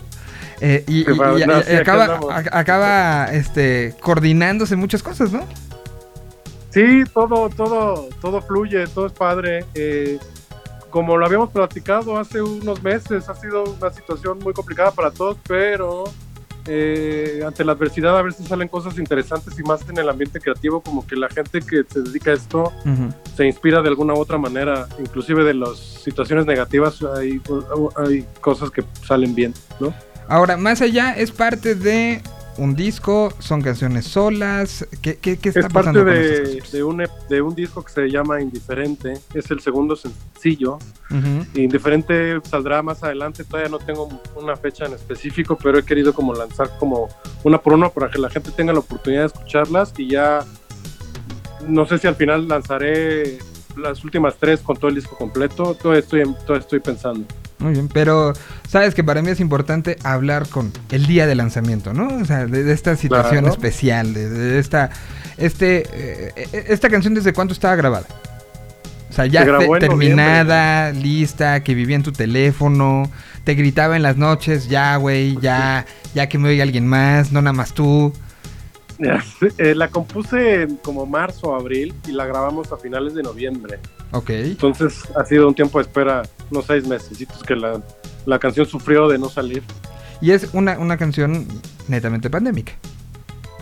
Pues sí, te- técnicamente sí, grabada y compuesta en, en tiempos de pandemia. Que, que eso también en unos años servirá para algo. No sé para qué, pero para algo, ¿no? ya está ahí, ¿no? Exacto. La música es atemporal, entonces la gente lo escuchará en su momento y se acordará, y- o yo me acordaré de tiempos cuando la compuse y la grabé, ¿no? Pues aquí está, entonces ahí está la historia completita. La canción se llama Más Allá. Yo te agradezco mucho haber tomado esta. Porque además, antes de saber que, que fue coordinado esto hace un literal unos minutos. Eh, de, de que le entra así, vamos a presentarla, pues aquí está.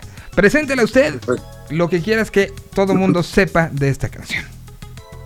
Eh, quiero que presentarles Más Allá de Salvatore Vital. Es una canción que habla de el más allá de la vida después de la muerte. A veces uno se va, pero sigue estando vigente.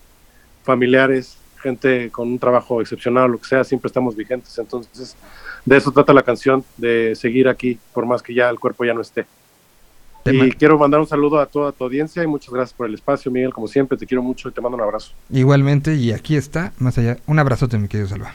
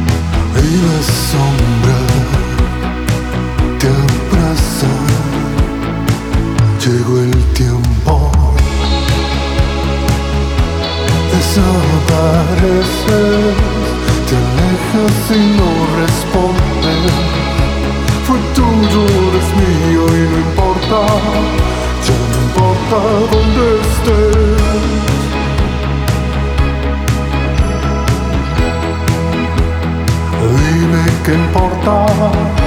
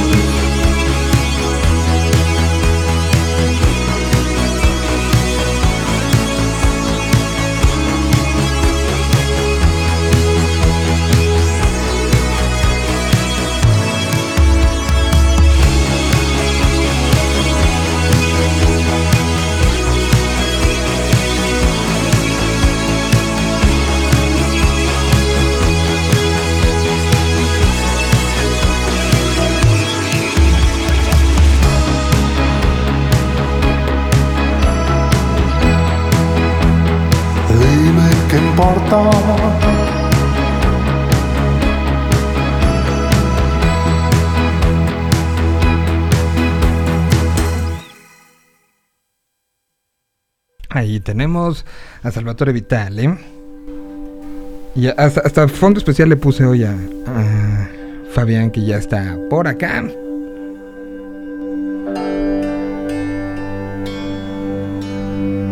Así está en la Ciudad de México hoy. con la música de los Juegos del Hambre después de lo que se acaba de anunciar de... Cálmate, qué horror. Que- Yo no, yo, yo, yo, híjole, mira, yo en la semana tuve varios ofrecimientos. Se te dijo, se te advirtió y mira. te varios valió. ofrecimientos de amigos de, de, de vente acá, yo te presto un comprobante de domicilio. Y la verdad es que ya al final opté por dejarlos en visto porque, porque sabes que yo, yo soy muy ñoño del, del, de, de la, los, del orden. Y de, y ciertas estructuras. ¿Para qué me con esto? No. Los Juegos del Hambre.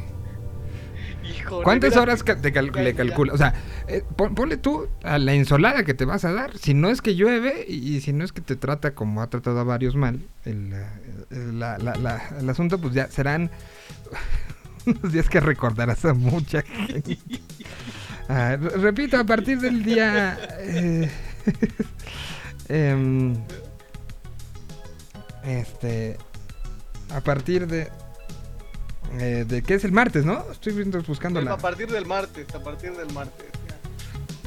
Cáigale donde quiera, donde pueda, donde se le dé su gana, Pero- a la pero a hora ver, que sea. Entonces, lo que se anunció es este. Porque, porque estaba yo en el programa, pero.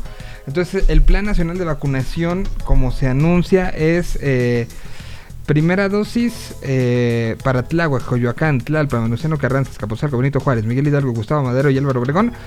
Será en los mismos centros que ya están instalados, es decir, eh, Centro Médico, CU, eh, en todos esos, eh, la, Vasconcelos, ahí tienes que ir. Correcto, bueno, eso es lo que yo entendí. Habrá que revisarlo Es que bien. está muy raro, que a veces estos lanzamientos son muy ambiguos. Y eso genera más caos. ¿Por qué, por qué tengo que ser tan ñoño? ¿Qué, qué, qué jodida semana? Estar- estaría- estarías ya. Ya Pero, estaría, ya estaría. pero bueno, ahí tú, tú lo que hiciste. Y bueno, si esto estamos viendo ya para los de 30, quiero ver qué pasa con los de 18 a 30, ¿eh? No olvídate, va a ser la maldita locura. Va a ser ahí, este, Palacio de los Deportes, afuera, todos en viborita. O sea, sí se va a hacer real lo del Tinder. El Tinder presencial. es verdad. Ahí sí va, va a jugar. Ya, ya no por, tu, por su delegación, ¿no? Pero, pero, pero bueno. Bueno, pues esto. Sí, esto- van a, ir, van van a ir camuflados a la cacería todos y todas. Pues sí, ni todes. Bueno, vamos a seguir con música nueva. Quería yo, como si darle eh, eh, el asunto porque es, de- es de, de esas cosas que uno dice, no, no puede pasar. Y Ahí está. La vida regalándote momentos donde dices, sí, sí pasa.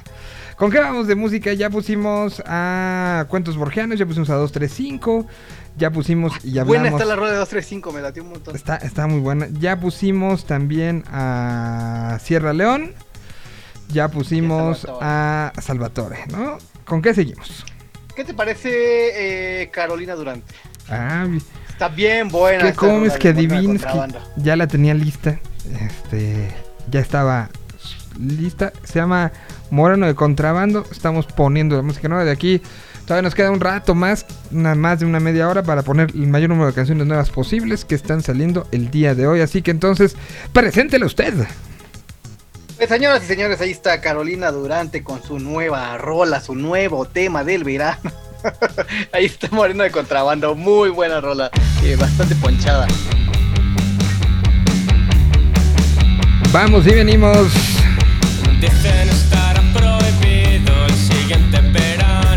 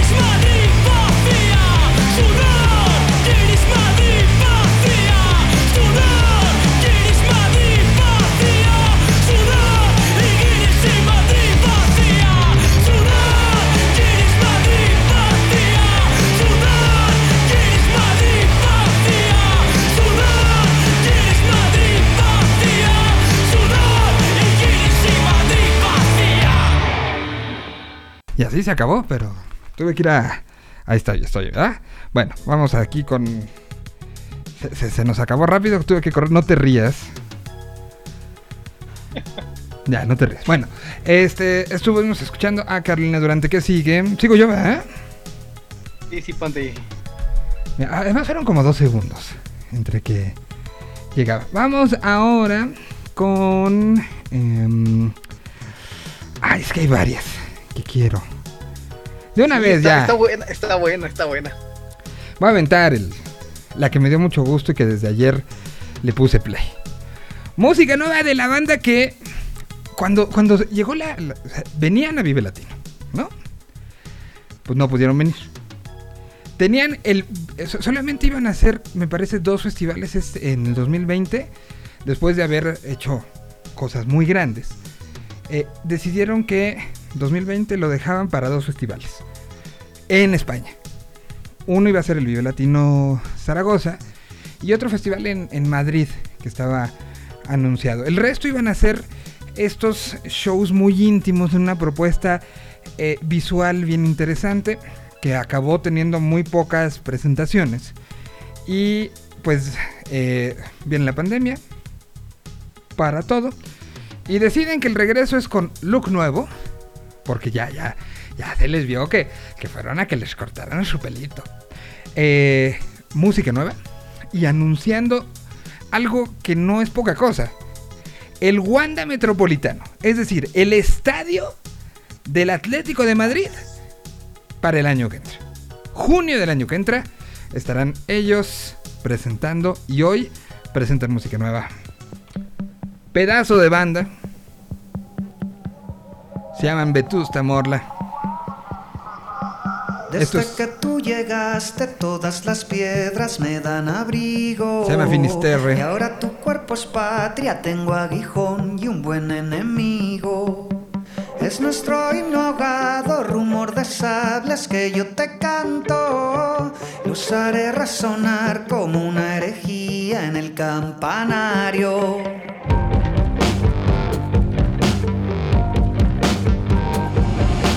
Sobre un cajón de pólvora duermo cerca de tu mirada. Y este olor a combate es la brisa fresca de tu mañana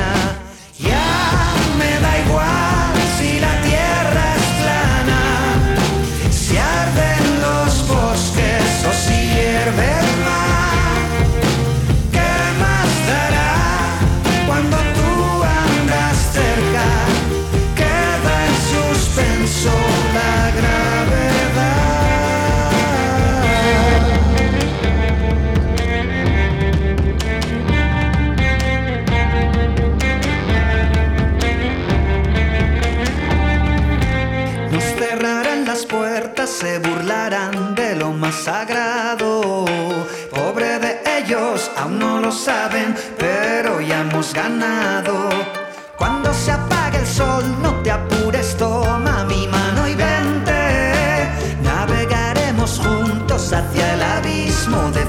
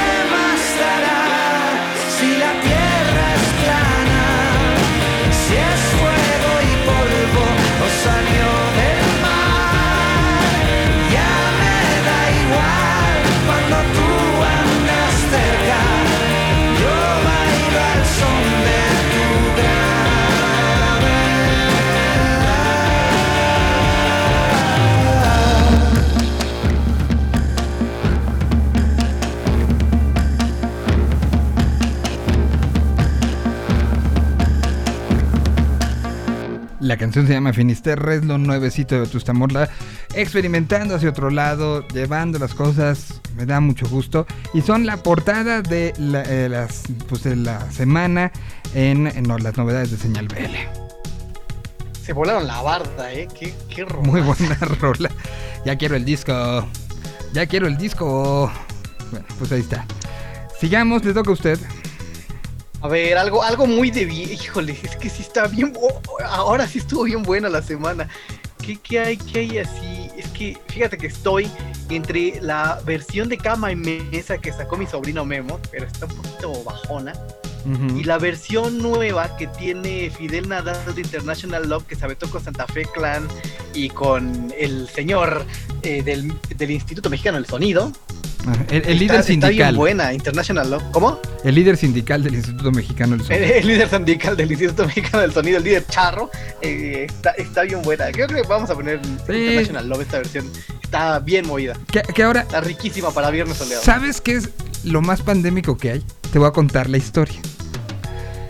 Pues resulta que cierran las fronteras. Hace un año, ¿no? Todo mundo, guárdese. ¿Y dónde estaba Fidel? Aquí mero, ¿Y dónde se quedó Fidel como seis meses? atascado en esta hermosa ciudad. Y en ese proceso dijo aparece el International Love una vez más y hoy lo relanzamos.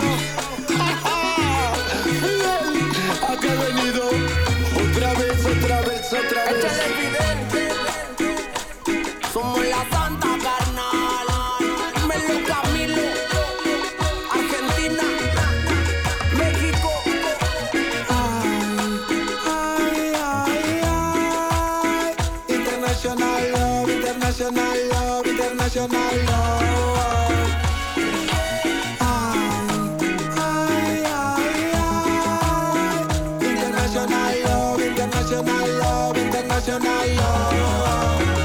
se termina la noche.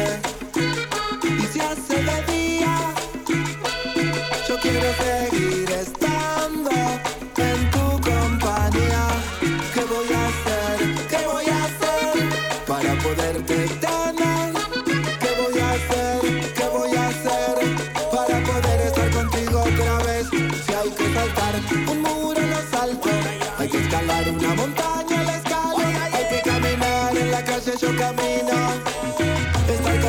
Si hay que saltar un muro bien alto, hay que escalar una montaña la escalo, hay que caminar en la calle yo camino. Solo para que tú estés conmigo, estés conmigo como la otra vez. Te acaricia de la cabeza a los pies, estés conmigo como la otra vez. Pase lo que pase, yo te protegeré.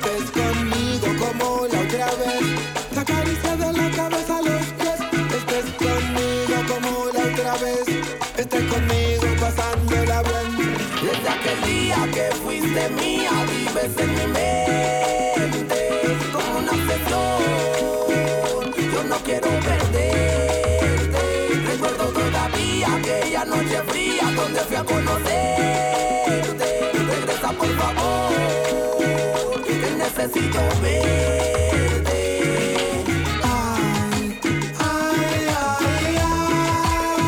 International love, international love, international love.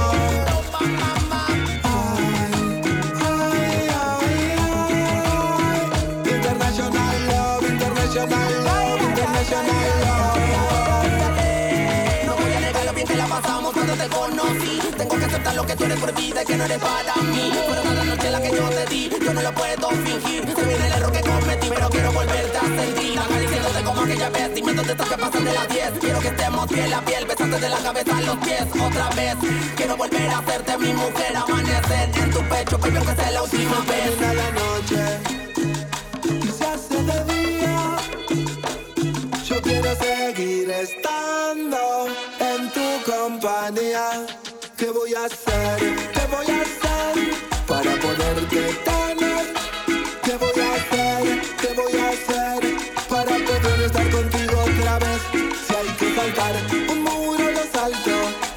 escalar una montaña la escalo, hay que caminar en la calle yo camino. Estar con vos es mi destino. Si hay que saltar un muro bien alto, hay que escalar una montaña al escalo. Hay que caminar en la calle yo camino, solo para que tú conmigo. Desde aquel día que fuiste mía, vives en mi mente como una obsesión. Yo no quiero perderte. Todavía aquella noche fría donde fui a conocerte. Regresa por favor, que necesito ver. Fidel Nadal, la canción se llama International Love. En una versión 2021. International love, international love, international love.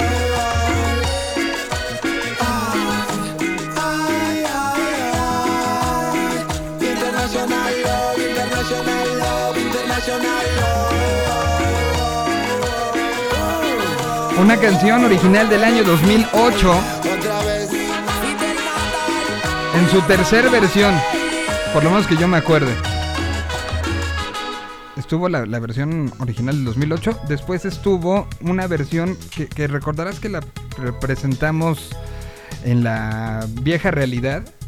eh, que, que era la versión 420. Y ahora esta versión con el Instituto Mexicano del Sonido y Santa Fe Clan. Pues le gusta mucho a Fidel, ¿no? Gran, gran versión. Pues ahí estuvo. Así Eh, es que, ¿sabes qué? Esa, esa rola en vivo tiene una vibra muy especial. Muy, muy buena. Bueno, vamos a seguir con canciones eh, nuevas, canciones que se estrenan el día de hoy. Perdón, voy a bajar un poco el, el ritmo, pero esta canción creo que tiene que ser parte. Y es eh, una eh, cantautora de, de- Guadalajara, Jalisco, eh, que, que, pues la hemos visto en diferentes, este, en diferentes partes. Una parte muy, a, a lo mejor muy rocker, otra parte a lo mejor mucho más, este, tranquilona. Y esta es una muy íntima que Agris López presenta y que estuvo sacando en una serie de canciones en un formato más acústico. Sacó cuatro canciones. Em, pues literal guitarra voz que grabó ella. Una situación sumamente eh, eh, emocional y pandémica. Pero la canción quedó quedó espectacular. Y, por eso aquí la tienen. Si necesitan algo pegador para el fin de semana, dos mezcales y esto. A veces esas canciones salvan vidas, ¿eh?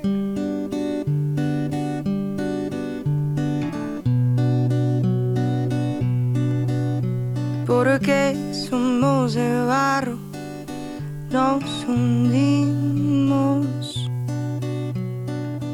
para no contarnos este fin. Nadie sabrá nunca lo que hicimos. Nadie afuera ya te puede decir. Porque la vida es breve, nos rendimos a la ausencia y a la intensidad. Vamos pretendiendo que hay futuro en el abismo antes de que des un paso atrás.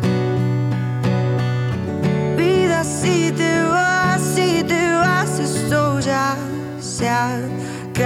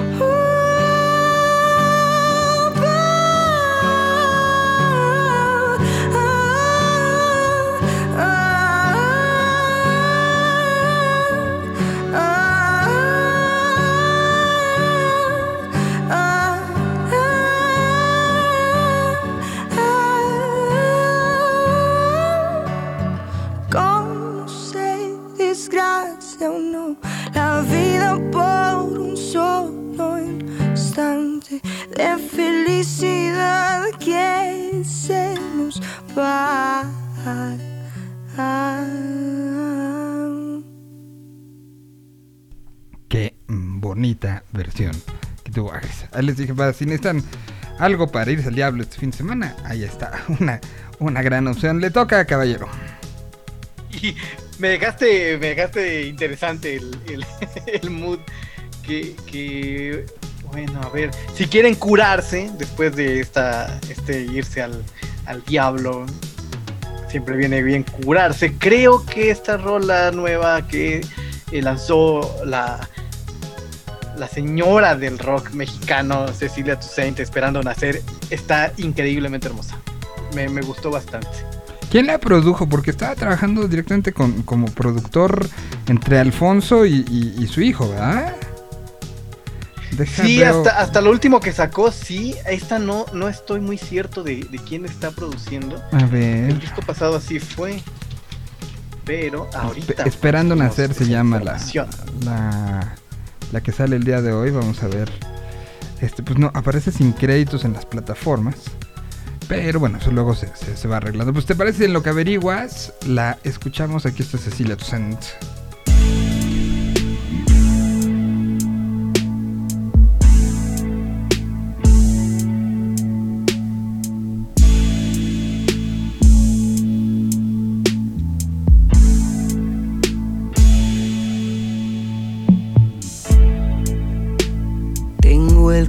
Corazón abierto.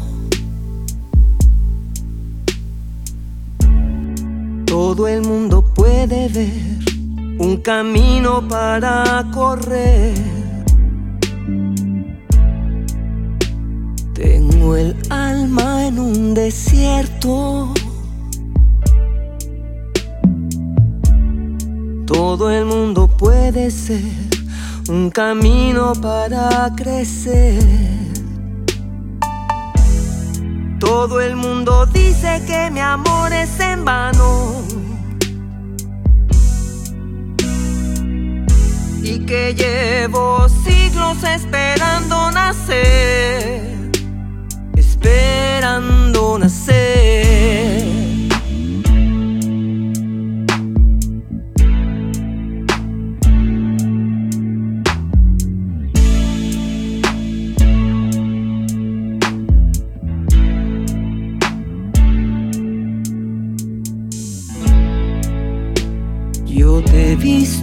En el pasado.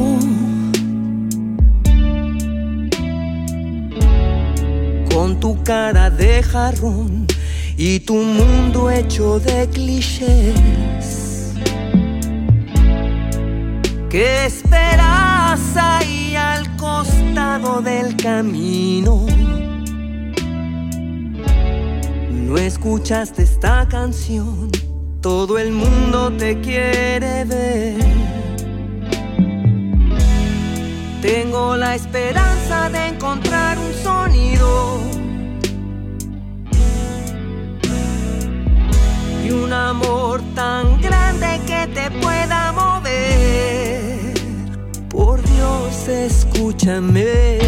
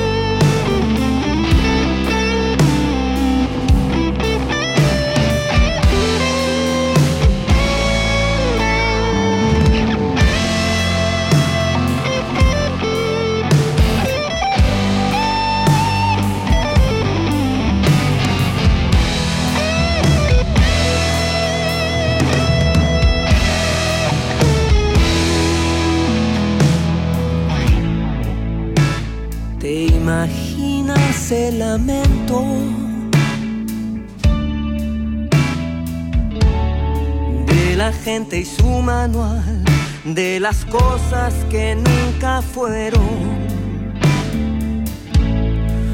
Y el olor de los jazmines viejos. Y la mustia sensación de que el tiempo se echó a perder. Soy un solitario transmitiendo un mensaje. Escribiendo frases para poder creer.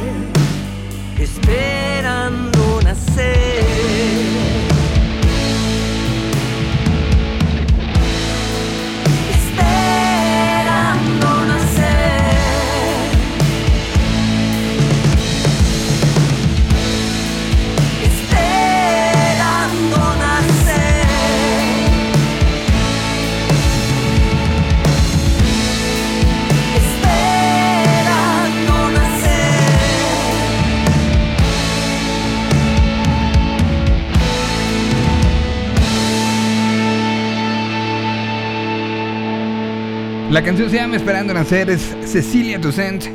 Música que se presenta el día de hoy y que pueden encontrar en la lista de novedades que se presentan a través de Señal BL. Que, que esta, que esta rola era, era original de, de Cerú Girán. Esta, esta rola es del 81. Es de, es de Levón y, y Charlie. Ok. Y gran versión. Es parte. de- estaba Cecilia trabajando en muchas, muchas versiones de esa época, ¿no? Sí, ha estado, ha estado chambeando. Es que, bueno, andaba como girando en 3000 cosas, Cecilia. Entre otras, la, la, fue lo último que supimos fue el lanzamiento de, de su anterior álbum que se llamó Cromático. Está bastante bueno el año pasado. Y ahora está lanzando, esto, ya lleva dos en, el- en, ese, en esa onda, que es Mientes y esta que es la segunda que se está dando a hacer. Muy bien, pues la pueden encontrar en eh, prácticamente en toda la, la discografía de, Cecilia que está en todos lados, ¿no? Está disponible en todos lados. Vamos con la siguiente em, y que eh, podemos poner lo nuevo de eh, le, le subimos, le bajamos, ¿qué, qué, qué, qué, qué?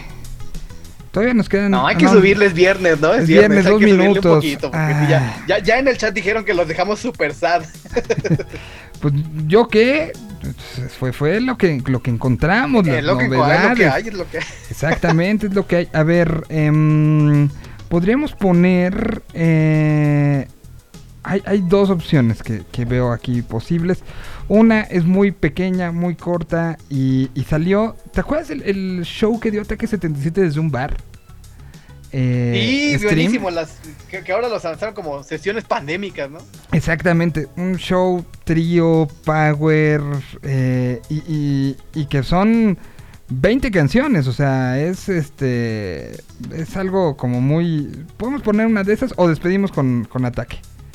¿Qué, qué prefieres? Pues despedimos con ataque, despedimos con ataque. Entonces, vamos a poner a, alguien que teóricamente, eh, y nos había platicado ya esta canción, es la, la colaboración de Victor Rice, personaje que vive en Brasil desde hace un buen rato y que se dedica a hacer música eh, y que entendió las cosas de una manera diferente, eh, que ha trabajado con medio Brasil, un personaje muy, muy importante, eh, pues fue buscado por Homero Ontiveros y le dijo, oye, tengo esta canción, ¿la hacemos juntos?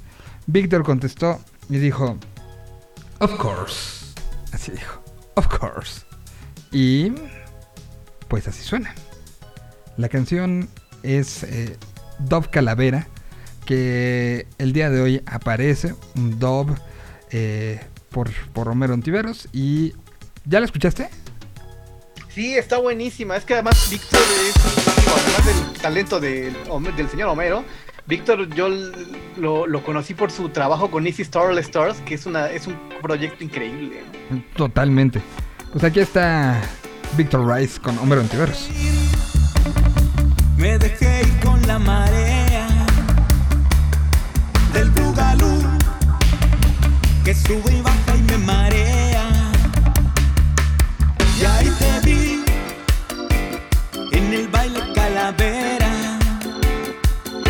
Y ahí te vi fumando de eso que.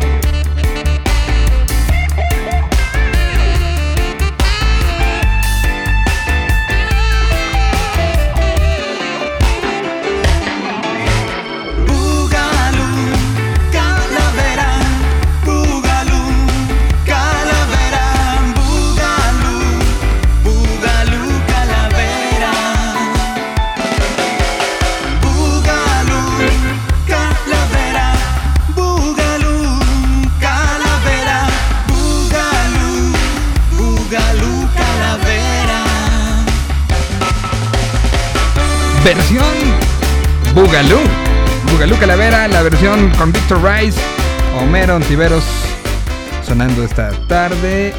Y ya prácticamente nos vamos, señor de lentes. Te tengo una buena y una mala. ¿Cuál quieres oír primero? La mala, me gusta siempre empezar por lo malo. Pues, pues, no sé si sea mala, así como del todo, todo. Pero a ver, les voy a contar una historia. Ya ven que, que el 2020, en marzo del 2020, se fue todo en pausa. ¿Sí o no? ¿Te acuerdas o no te acuerdas?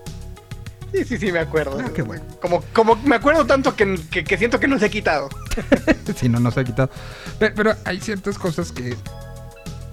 Y planes que, por más que uno pospone, pues no puede posponer mucho, ¿verdad?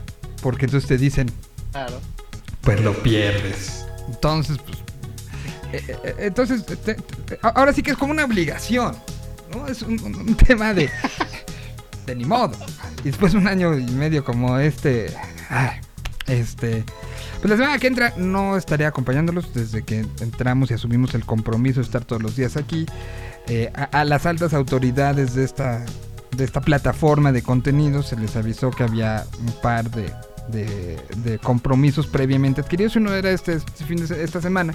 La semana que entra este, cambiaré de locación de- del encierro, pero es una locación donde mm, es complicado trasladar todo lo que significa. Y co- como me gusta hacer el programa, ¿no? Al final.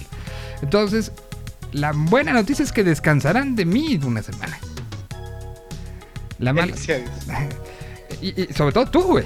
O sea, sobre todo tú.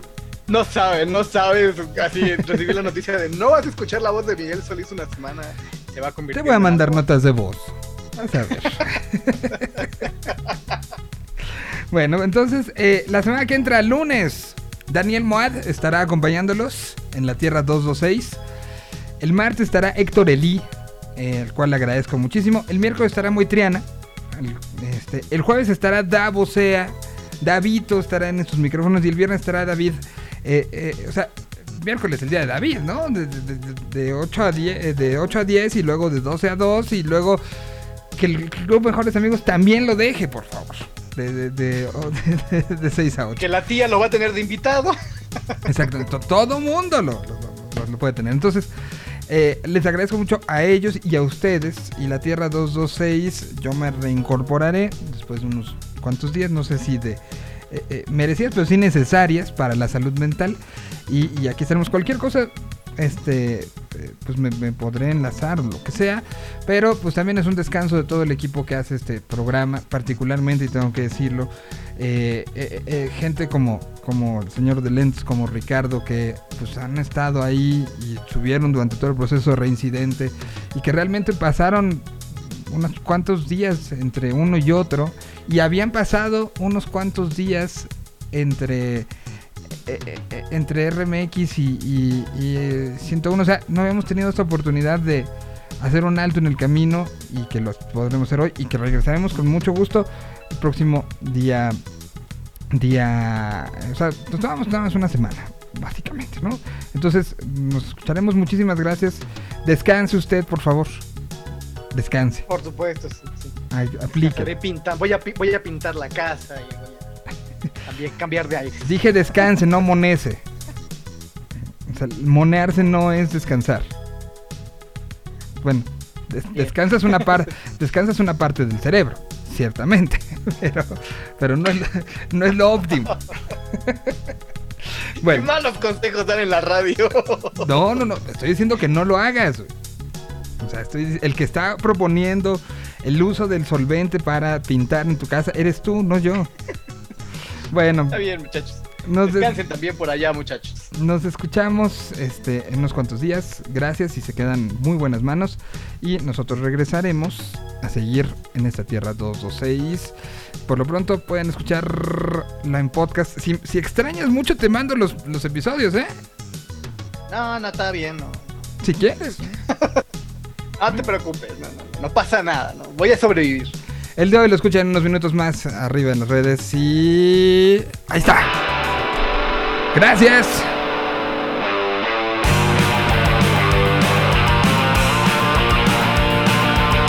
Nos escuchamos en una semana.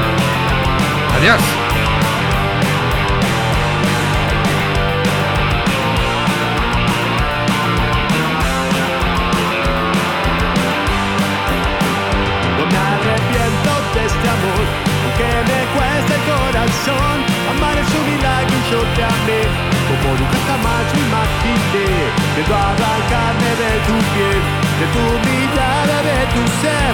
Que la vida se nos va y que el día de hoy no vuelve más.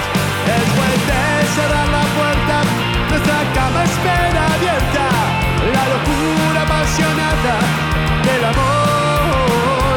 Y entre un te quiero y te quiero, vamos remontando al cielo.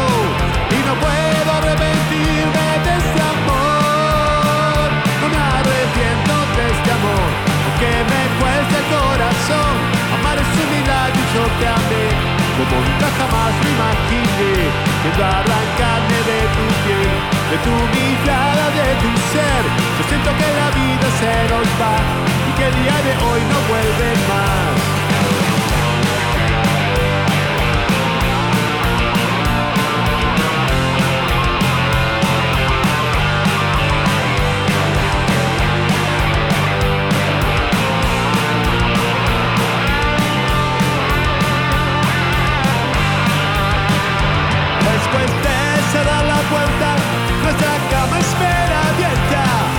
Locura apasionada del amor. Y entre un te quiero y te quiero, vamos remontando al cielo. Y no puedo arrepentirme de este amor. No me arrepiento de este amor, aunque me cueste el corazón. Amar es un milagro y yo te amé, como nunca jamás lo imaginé. Vengo a arrancarte de tu piel, de tu mirada, de tu ser. Siento que la vida se nos va y que el día de hoy no vuelve más.